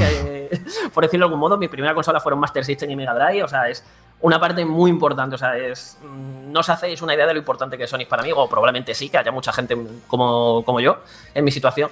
Y llevaba 11 años en Vandal y nunca había tenido la ocasión, siempre por lo que sea, había coincidido de alguna manera que cada vez que salía un Sonic nuevo principal, siempre pues no lo podía hacer yo. Y, y, ahora por fin, y además con este juego que además ha salido guay, eh, es importante dentro de la licencia, está sentando unas nuevas bases que, que molan mucho para el futuro. Y he tenido por fin la oportunidad, o sea, yo ya había analizado generalmente ports, spin-off y cositas así, pero lo que era un Sonic principal por primera vez, no. Y mm, no sé, ha sido ha sido muy, muy, muy, muy importante este análisis para mí y creo que, eh, o sea, me he dejado llevar y bueno, pues nada, ahí, ahí tenéis un... Es posible, Carlos, no había caído que hayas escrito el análisis de Sonic Frontier más extenso del mundo. Ahora habría que comprobarlo con otras webs. Pero yo ser. dudo que haya muchos análisis por ahí que hayan escrito tanto como tú. Al menos con el Es que mimo y el cariño, juego ¿eh? claro, Como reinventa tanto, hace tantas alusiones al pasado, al fan, eh, las cositas que mejora, los pequeños detalles. eh, es un juego del que hay que hablar muchísimo. O sea, no voy a poner la mano en el fuego porque no me voy a poner a contar caracteres por ahí de análisis, pero si lo quiere hacer algún oyente, que compruebe a ver si es el análisis más extenso de- del mundo de, de Sonic Frontiers. De lo que estoy seguro, Jorge y Carlos, es que está hecho con el mayor mimo, porque además es el resultado precisamente de lo que puedes encontrar aquí. Tienes de todo, tienes unas notas de voz eh, para que rápidamente sepas eh, qué te vas a encontrar, un mini análisis dentro de, de la página web, el análisis en vídeo y luego esa extensión donde no se ha dejado nada. Así que... Bueno, no me he dejado nada. Yo estoy seguro que todavía podría seguir comentando y hablando de cosas, pequeños detalles. Bueno, porque, o sea, es un juego del que tengo muchísimas opiniones. Yo, bueno, ya, ya me habéis visto aquí. ¿Cuánto llevamos? ¿40 minutos ya, José? Sí, casi, eh, más o menos. Pero también te digo, te has sacado platino. O sea, le has dado. Además, esta semana no solo el platino en este, has dicho en otro Sonic, pero eh, eh, la semana pasada nos comentabas que había un trofeo que se te resistía en God of War Ragnarok y lo has Ya conseguido está, también, está, ¿no? Ya está. No, y, eh, y no me lo digas porque cuando lo, o sea, cuando lo encontré, madre mía, o sea, eh, es que había pasado por encima. O sea, era un, era un trofeo de conseguir eh, todas las reliquias del juego. Y hay un. O sea, no voy a decir cuándo ni cómo nada, pero hay un cofre legendario de estos sitios que te lo marcan la checklist del mapa. Y al lado de ese cofre hay un cadáver en el que la mano tiene tirado una reliquia que no cuenta dentro del, porcentaje del mapa. Entonces, a ti ya te el mapa te marca, tienes el 100% del mapa, y... pero a lo mejor esa reliquia no la has cogido porque no cuenta, pero cuenta para ese trofeo. Y claro, yo cuando lo vi, o sea, es que dije, es que pasé por aquí, pasé por encima del cadáver sin verlo corriendo para coger el cofre que sí contaba para, para el porcentaje. Y es que estoy seguro que ni lo vi. O sea, de corriendo pasé por encima suya, eh, pisoteé el cadáver, abrí el cofre y me piré. Y probablemente no, no lo vería por eso, pero nada, ya estaba, estaba ahí. Una tontería gigantesca, por fin lo encontré. Ya tengo mi. Ya tengo mi Bueno, platino. tu platino, tu satisfacción y además en un juego de los más importantes de, de los últimos años y que se hablará mucho durante los próximos porque, vamos, o- ¿Al final ojalá... ¿Tendremos spoiler cast o no, Jorge? Sí, ¿no? Eh, bueno, si lo hacemos del God of War Ragnarok, pues guardamos un trozo para el Sonic. Bueno, Pero el Sonic creo que solo lo voy a jugar yo, ¿no? Yo sí lo quiero jugar, lo que pasa que a ver cuándo, porque primero va Ragnarok, así que Vamos, que entre Elden Ring y Ragnarok, igual para el próximo año con un poco de suerte. Lo importante, eh, Carlos, es que, como decías tú, el juego está aquí, eh, marca un punto de inflexión, es una propuesta atrevida y la verdad es que, eh, bueno, es uno de los Sonics que en los últimos años mejor nota ha recibido y además, como decía Jorge, los fans o, los jugadores están todavía puntuando mejor que la prensa este Sonic Frontiers. Insisto, lo importante es que hasta aquí, que lo podáis también consultar en la página web y agradecerte, Carlos, que te hayas pasado por nuestro episodio del 12 de la décima temporada para hablar precisamente de un pequeño hito, de quitarte esa espina clavada en el corazón de, de poder hacer este Sonic Frontiers de la forma que has explicado. Así que gracias y hasta dentro de unos días. Nada, ya. Bueno, yo ya creo que ya tengo un poquito de vacaciones, ¿no? Aquí Vamos a ver, no, ya- Bueno, nunca se por si sabe. te libras una semana, pero Nunca. a la siguiente luego seguro que no. Nunca se sabe. gracias, Carlos. Nos vemos, hasta luego. Hasta luego.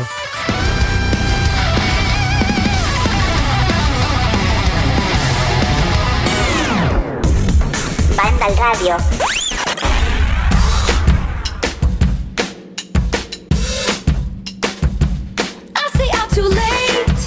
Y venimos del análisis de ese Sonic Frontiers y lo habíamos anunciado, así que que nadie se lleve a sorpresas. Bueno, muchos habrán ido para adelante a ver si han sido los ganadores o ganadoras del sorteo que vamos a hacer en unos minutos. Porque antes, minutos he dicho, ¿eh? no segundos, minutos, porque antes vamos a recordar la pregunta que hizo Alberto la semana pasada. Vamos a escuchar, tenemos cuatro audios y algún comentario en iBox, así que vamos primero con eso. Recordemos la pregunta de la semana pasada. Alberto, por favor.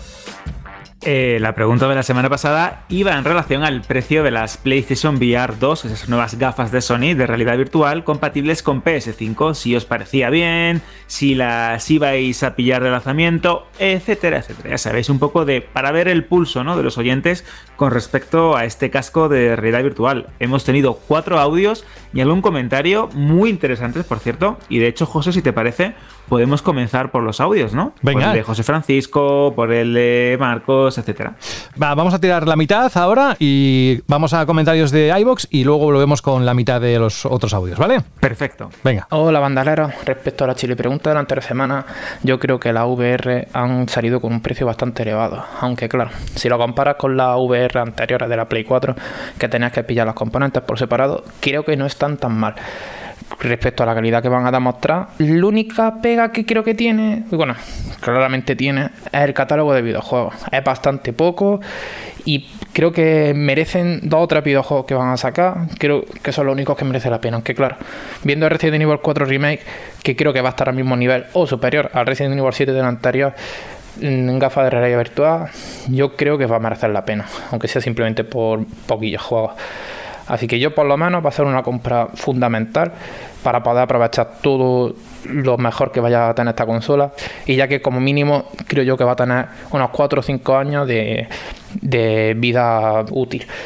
Para mí va a ser una compra fundamental. Y ya está, con esto un saludo bandaleros, muchas gracias por el programa y esperamos que hagáis muchísimos programas más. Adiós. Hola, pues el precio de las Oculus creo que todo depende de la perspectiva con que lo veas. Si vas a gastarte ese dinero para jugar solo 12 horas al año, pues supongo que es muy caro y también del presupuesto de cada uno, pero si luego le vas a dar mucho uso, no considero que sea tan tan tan caro. Hay gente que se gasta más dinero en un móvil y otros que se gastan menos, entonces depende de cada uno. Para mí es caro, pero tampoco tengo dinero para una Play 5. Te podría decir, fíjate Alberto, quién ha grabado dentro de un coche.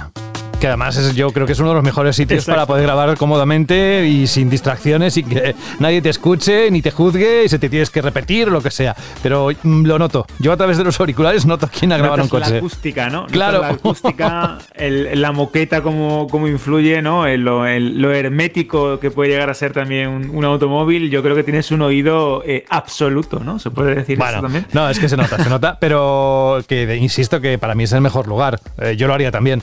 Bueno, ¿qué te han parecido los comentarios? Pues muy interesante, de hecho es curioso, ¿no? Como eh, la mayor, vamos a decir, ¿no? La, opinión predominante es la de que el precio es caro, pero al mismo tiempo en relación a todos los componentes que tenías que comprar en la pasada generación para poder disfrutarla, ¿no? La, la realidad virtual de, de Sony, que si la cámara, que si los moves, si no los tenías, que si el casco, patapín para arriba, la consola pues el precio llega a ser bastante equiparable, teniendo en cuenta también que la tecnología ¿no? de estas nuevas gafas, como comentábamos la semana pasada, es mucho más avanzada y deja de ser un quiero y no puedo para adentrarse en el terreno de la gama alta. De hecho, tenemos un comentario en iBox de Riversize83 que dice hace dos años que tenemos PS5, por lo que, por lo tanto, una nueva consola, y así veo yo las VR, no duele tanto comprarla. Lo peor ha sido que no tenga retrocompatibilidad. Tengo muchas ganas de tenerla, aún así esperaré, porque esperemos que apueste muy fuerte para, por ellas eh, para el Black Friday del 2023 y tengamos para aquella o en esa época una oferta de juegos que le haga tirarse de cabeza por ellas, nos decía este oyente. También tenemos otro comentario de Mike CD, un habitual del programa, que dice que la primera reacción que tuvo al ver el precio de las eh, VR de PS5 fue pensar que a Sony se le había ido la pinza. Y nos dice lo siguiente, después de escuchar vuestro análisis, entiendo mucho mejor el precio. Y aunque me apetece mucho probarlas, no las compraré de salida. Al fin y al cabo es mucho dinero. Pero vamos, que en cuanto salga un título que quiera jugar, ojalá sea ese Half-Life Alyx, compruebe que no me mareo y a ser posible que no sude como un pollo, creo que caerán. Un fuerte abrazo y gracias a todos por el programa, nos comentaba. Bueno, pues gracias a todos vosotros por participar. Vamos con Marcos y Oli. Perfecto. Muy buenas familia, aquí Marcos. Eh, bueno, yo el, lo, del precio de las eh, la- la- las gafas de, realidad virtual y todo esto de la Play 5, a mí del precio, pues yo qué quieres que te diga, yo ni bien ni mal. Yo ya probé en su momento las, las anteriores que sacaron, que las tuve una temporada en casa y a mí es que no me motiva nada lo que es el tema de la realidad virtual. No, yo no lo veo de momento. No sé si estas ya van a ser la hostia y va a cambiar todo el mercado, pero vamos, a día de hoy a mí me parece una chufla. Pero bueno. Pues un saludo muy grande. Adiós. Buenas chicos y chicas de Vandal, aquí Oliver una vez más. Pues sobre el tema de las VR2, eh, a ver, me parece muy bien que tenga una calidad de material increíble, que tenga una tecnología bastante avanzada, eso está muy bien. Pero mm, ¿de qué sirve tanto si luego vas a volver a cometer posiblemente los, los errores que has cometido en el pasado con la VR1? Mm, no puedes pedir 600 euros por un periférico y luego no tener un catálogo consistente. Y además, eh, es que es más caro el periférico que la consola. Y ya suponiendo que la consola ya la subió 50 euros. No sé, espero que el catálogo sea muy bueno porque si no, Sony se la va a pegar épicamente. Venga chicos, un abrazo. Otro para vosotros, Marcos y Venga, llegó el momento, creo que no debemos demorarlo más. Llegó el momento de saber de todos los participantes que han estado mandando audios durante el mes de octubre, que ahora va a decir más o menos la cifra Alberto, que se han atrevido, que han querido eh, aparecer en alguno de los programas de Banda al Radio. ¿Quién se lleva unos auriculares de los que ha comentado Rubén hace un momento y que sabéis cuáles son, porque seguro que los habéis buscado en internet. Así que, primero dinos, ¿cómo se cuentan por decenas? ¿Tienes una cifra estimada de participantes, Alberto? Pues creo que ha sido uno de los concursos o uno de los momentos en los que hemos sorteado algo en banda al radio donde más participantes hemos tenido. Hemos llegado cerca de medio centenar aproximadamente de, oyentes, que se dice pronto, que creo que está muy bien, que habéis compartido con nosotros vuestros audios, vuestras opiniones y creo que teniendo en cuenta los dos premios ¿no? del concurso, eh, va a merecer la pena. Y de hecho, José, eh, si te parece bien. ¿Cómo lo vamos a hacer? A eh, ver, explícanos. Exacto, voy a, voy a contar cómo lo vamos a hacer. Sabéis que por tradición, pues en banda al radio hemos usado pues diferentes métodos. El típico, dime un número, Rubén, dime un número, Jorge. Y en directo, pues miramos en la lista a qué número hemos asignado ¿no? a ese oyente y sorteamos ese producto o ese juego o lo que sea también. Sabéis que yo he sido mucho de usar una aplicación de sorteo, de esas que se usan por Instagram o en redes sociales, que se ponen los nombres y aleatoriamente se le otorga un número y se sortea, ¿no? De, de- manera ale- aleatoria. Pero hoy he dicho, guau, ¿cómo lo hacemos? ¿No? Lo hacemos con la aplicación, lo hacemos con no sé qué. Y se me ha ocurrido una forma que creo que viene bastante bien, porque como sabéis, yo soy un poquito mucho friki, ¿no? Y la semana pasada hablábamos, ¿te acuerdas, ¿te acuerdas, José? Que la semana pasada hablábamos de que había usado mis vacaciones pues, para jugar a dragones y mazmorras. Y eh, una de las cosas más chulas que tiene Dragones y Mazmorras son sus dados. ¿Qué es lo que he hecho? Pues he hecho la lista de todos los oyentes que habéis participado en este concurso de la Shirley Pregunta. Os he puesto un número, he hecho una tablita muy chula, de así rollo Dungeon Master, ¿no? O amo del calabozo. He cogido mis dados y a, a tenor de lo que salga, ¿no? Esta tirada de dados, podré decir cuáles son los ganadores de este concurso. ¿Qué te parece, José? Más friki imposible. ¿A con que no? dados de dragones y mazmorras. A que no te atreves a, sin que salgan los nombres, ¿eh? para no, por el tema de datos y demás, pero eh, ¿por qué no haces una foto y la subes a tu cuenta de Twitter? Va. Pues mira, eso, eso estaría guay. ¿eh? animas? Hacerla, eh, sí, pero lo único que tengo que. Tienes que tengo recordarnos. tachar todos los nombres. Exactamente, tengo que tachar todos Bueno, los una, nombres. una, un poco- una que se vea así los dados y tal, pero eh, simplemente para Pues mira, ver la sí, situación, ¿eh? cosa- porque también te digo que Exacto. si quieres hacer trampas lo puedes hacer en cualquier método y tal, pero a Claro. nosotros que, que nos da igual. Es que lo Claro. que queremos es primero que participéis para que os lo paséis bien y segundo que luego al final que se lo lleve quien se lo lleve.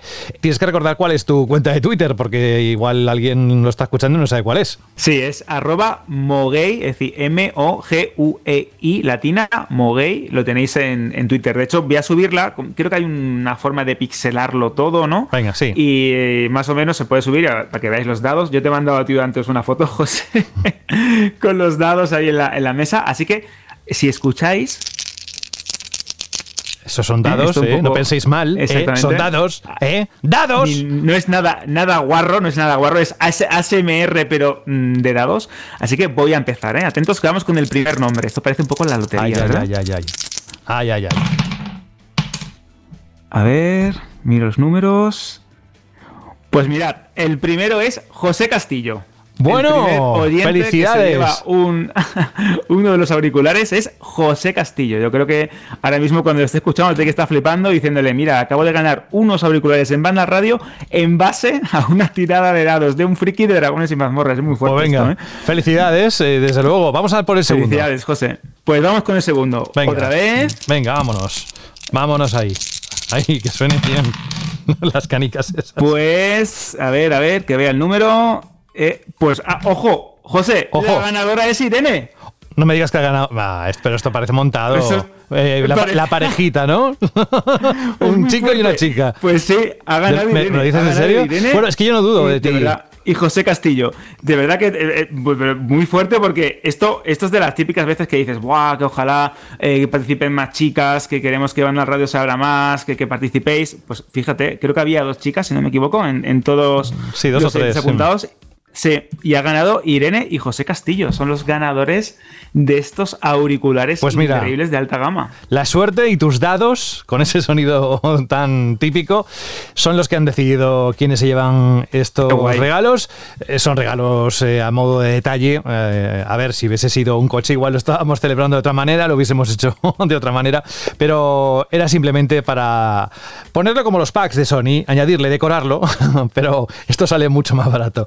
Vale, pues oye, que felicidades a los ganadores y felicidades a todos los que habéis participado porque creo que mm, habéis hecho un trabajo fantástico, habéis participado, se os ha escuchado vuestras voces, habéis salido en banda al radio y eso para nosotros también es- nos reconforta porque escuchamos la gente que sabemos que estáis ahí detrás, pero que ponerle voz eh, es distinto. Hemos disfrutado y no, eh, os lo digo ahora, no sé si es este año, pero eh, no descartamos hacer más de estas eh, eh, durante los meses de 2023 con cositas que, bueno, que podamos sortear, ¿vale? De esta manera. Ya, ya lo explicaremos porque lo tenemos que hablar, eh, pero nos ha gustado mucho la experiencia como siempre. Eh, nada más, creo que no nos queda. Ah, sí, había un correo que hemos recibido eh, hace unos días que es de Rubén, Rubén Tundidor, que nos preguntaba algo sobre, tenía una duda sobre una televisión LG.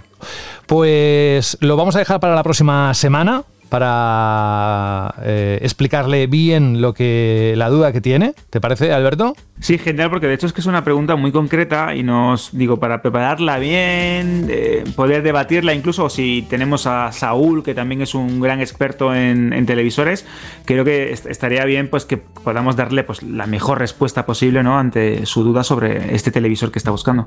Pero Rubén, que lo tenemos aquí presente, ¿eh? que lo hemos hablado antes de hacer el programa y decidimos que era lo mejor eh, dejarlo para la próxima, porque teníamos todo lo del sorteo y demás, y aparte por lo que ha explicado Alberto. Alberto González, muchísimas gracias, no te atiborres de turrón, que seguro que ya estás empezando a pegarle pequeños mordiscos a ese turrón de chocolate que tanto te gusta. Es, eh, exacto, de hecho ya empezaba la cata de ¿Ves? turrón, ¿no? ¿Ves? De los diferentes sabores, estas las tendencias que hay. ah, el de pistacho está metiendo fuerte, el de cacahuete con caramelo, tal y cual. Pues voy probando poco a poco sin, sin pasarme, porque también hay que hacer deporte y mantener una vida saludable, que también sabes que yo tengo ahí esa tarita también por ahí. Fíjate, yo tengo muchas, es que tengo No, como, es que no, como no, un dado de 20, no, de pero 20 si- caras. Hombre, si son Tengo saludables, bienvenidos sean todas, todas las manías o lo que quieras decirlo, o comportamientos. Eh, alguien dirá, pero José, que te has olvidado, o Alberto, que os habéis olvidado de la pregunta Shirley. No, nos hemos olvidado, lo hemos dicho en otro momento del programa.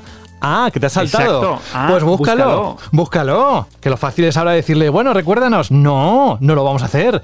Simplemente le vamos a decir gracias, Alberto, un abrazo muy grande y la próxima semana te esperamos aquí. Hasta la semana que viene, José. E importante, los ganadores del concurso, José Castillo y Irene, por favor, los datos completos en el correo de radio.vandal.net para que Rubén y José puedan ponerse en contacto con vosotros y mandaros el premio, claro. Adiós. Adiós.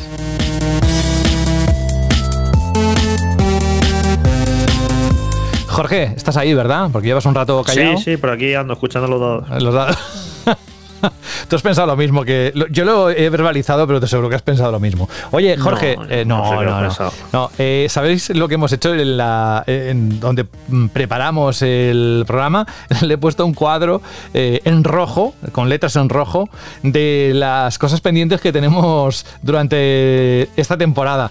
Estoy hablando, por supuesto, de eso que hemos dicho que íbamos a hacer y que eh, al final no se ha podido realizar. Por ejemplo, el spoiler cast de Elden Ring, el spoiler cast de God of War Ragnarok, que este es más reciente, el de invitar a, a la gente que Bueno, hace de el, las guías. el Elden Ring fue- ya se me ha olvidado el juego. Ese he descartado.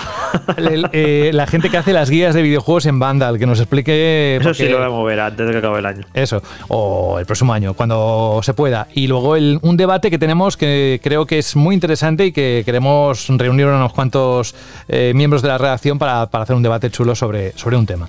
Bueno, eh, Jorge, próxima semana esperamos La a ver qué nos depara la actualidad. bien, sale Pokémon. Y tenemos Sale. Pentiment, que yo tengo mucha curiosidad por ver qué tal ha salido el juego este de Obsidian.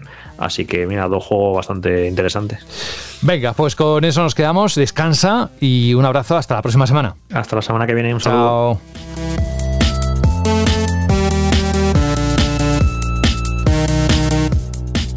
Vamos con la música de final del capítulo. Ya os adelanto que es un estilo musical que no suele aparecer aquí en este programa. Nos manda un mensaje, nos mandó un mensaje hace ya unas semanas David T. Que decía, buenas, me gustaría pedir un tema para el final del programa con una curiosidad que creo que no mucha gente conoce, o eso me dice mi experiencia al compartirlo con amigos. Allá por el año 1999, en plena edad dorada de la primera PlayStation y cuando yo tenía mm, 12 años, una rareza nipona llegó a Europa. Un título de minijuegos en el que tenías que ayudar a los diversos miembros de una familia japonesa a llegar al final de un día loco con una invasión extraterrestre y mucho humor de medio. Incredible Crisis o Crisis era el juego. Incredible Crisis. La música era una gozada, pero no fue hasta pasados muchos años cuando descubrí que la banda sonora que te acompaña de principio a fin en el juego, incluidos menús, estaba compuesta e interpretada por la banda Tokyo Ska Paradise Orchestra, una banda mítica de ska del país del sol naciente con un recorrido musical apabullante. Una delicia para los oídos y los amantes de los vientos. Si pudieseis poner el opening del mismo para despedir el programa, sería genial. Os lo dejo al final del mensaje. O sea, que fíjate que majo, David, que me pone el link para poder eh, saber qué era lo que quiere que escuche eh, la audiencia de Banda Radio. Así que dice, para terminar, gracias de antemano y enhorabuena por el programa. Hacéis los días de curro bastante más cortos. Un saludo. Pues gracias a ti, David, y a aquellos que se quieran animar a pedir alguna canción, que todavía hay slots libres de aquí a final de temporada. Por si os animáis, mandéis un correo a radio.bandal.net. Estamos recibiendo algunas más ¿eh? estos días, pero yo lo digo simplemente para que lo vayáis pensando. Y nos vamos ya. La verdad es que la música os va a poner el tono final en lo alto, ¿eh? con ritmo, que es lo que nos gusta. Así que ha sido una muy buena elección, David. Yo, por mi parte, pues tan solo deciros que una semana más, ese capítulo 12, he disfrutado muchísimo con el debate de la segunda, segundo aniversario de las plataformas de nueva generación y nos vamos con el Tokyo Ska Paradise Orchestra. Saludos de José de la Fuente y un abrazo así, así, así de grande. Hasta la semana que viene. Adiós.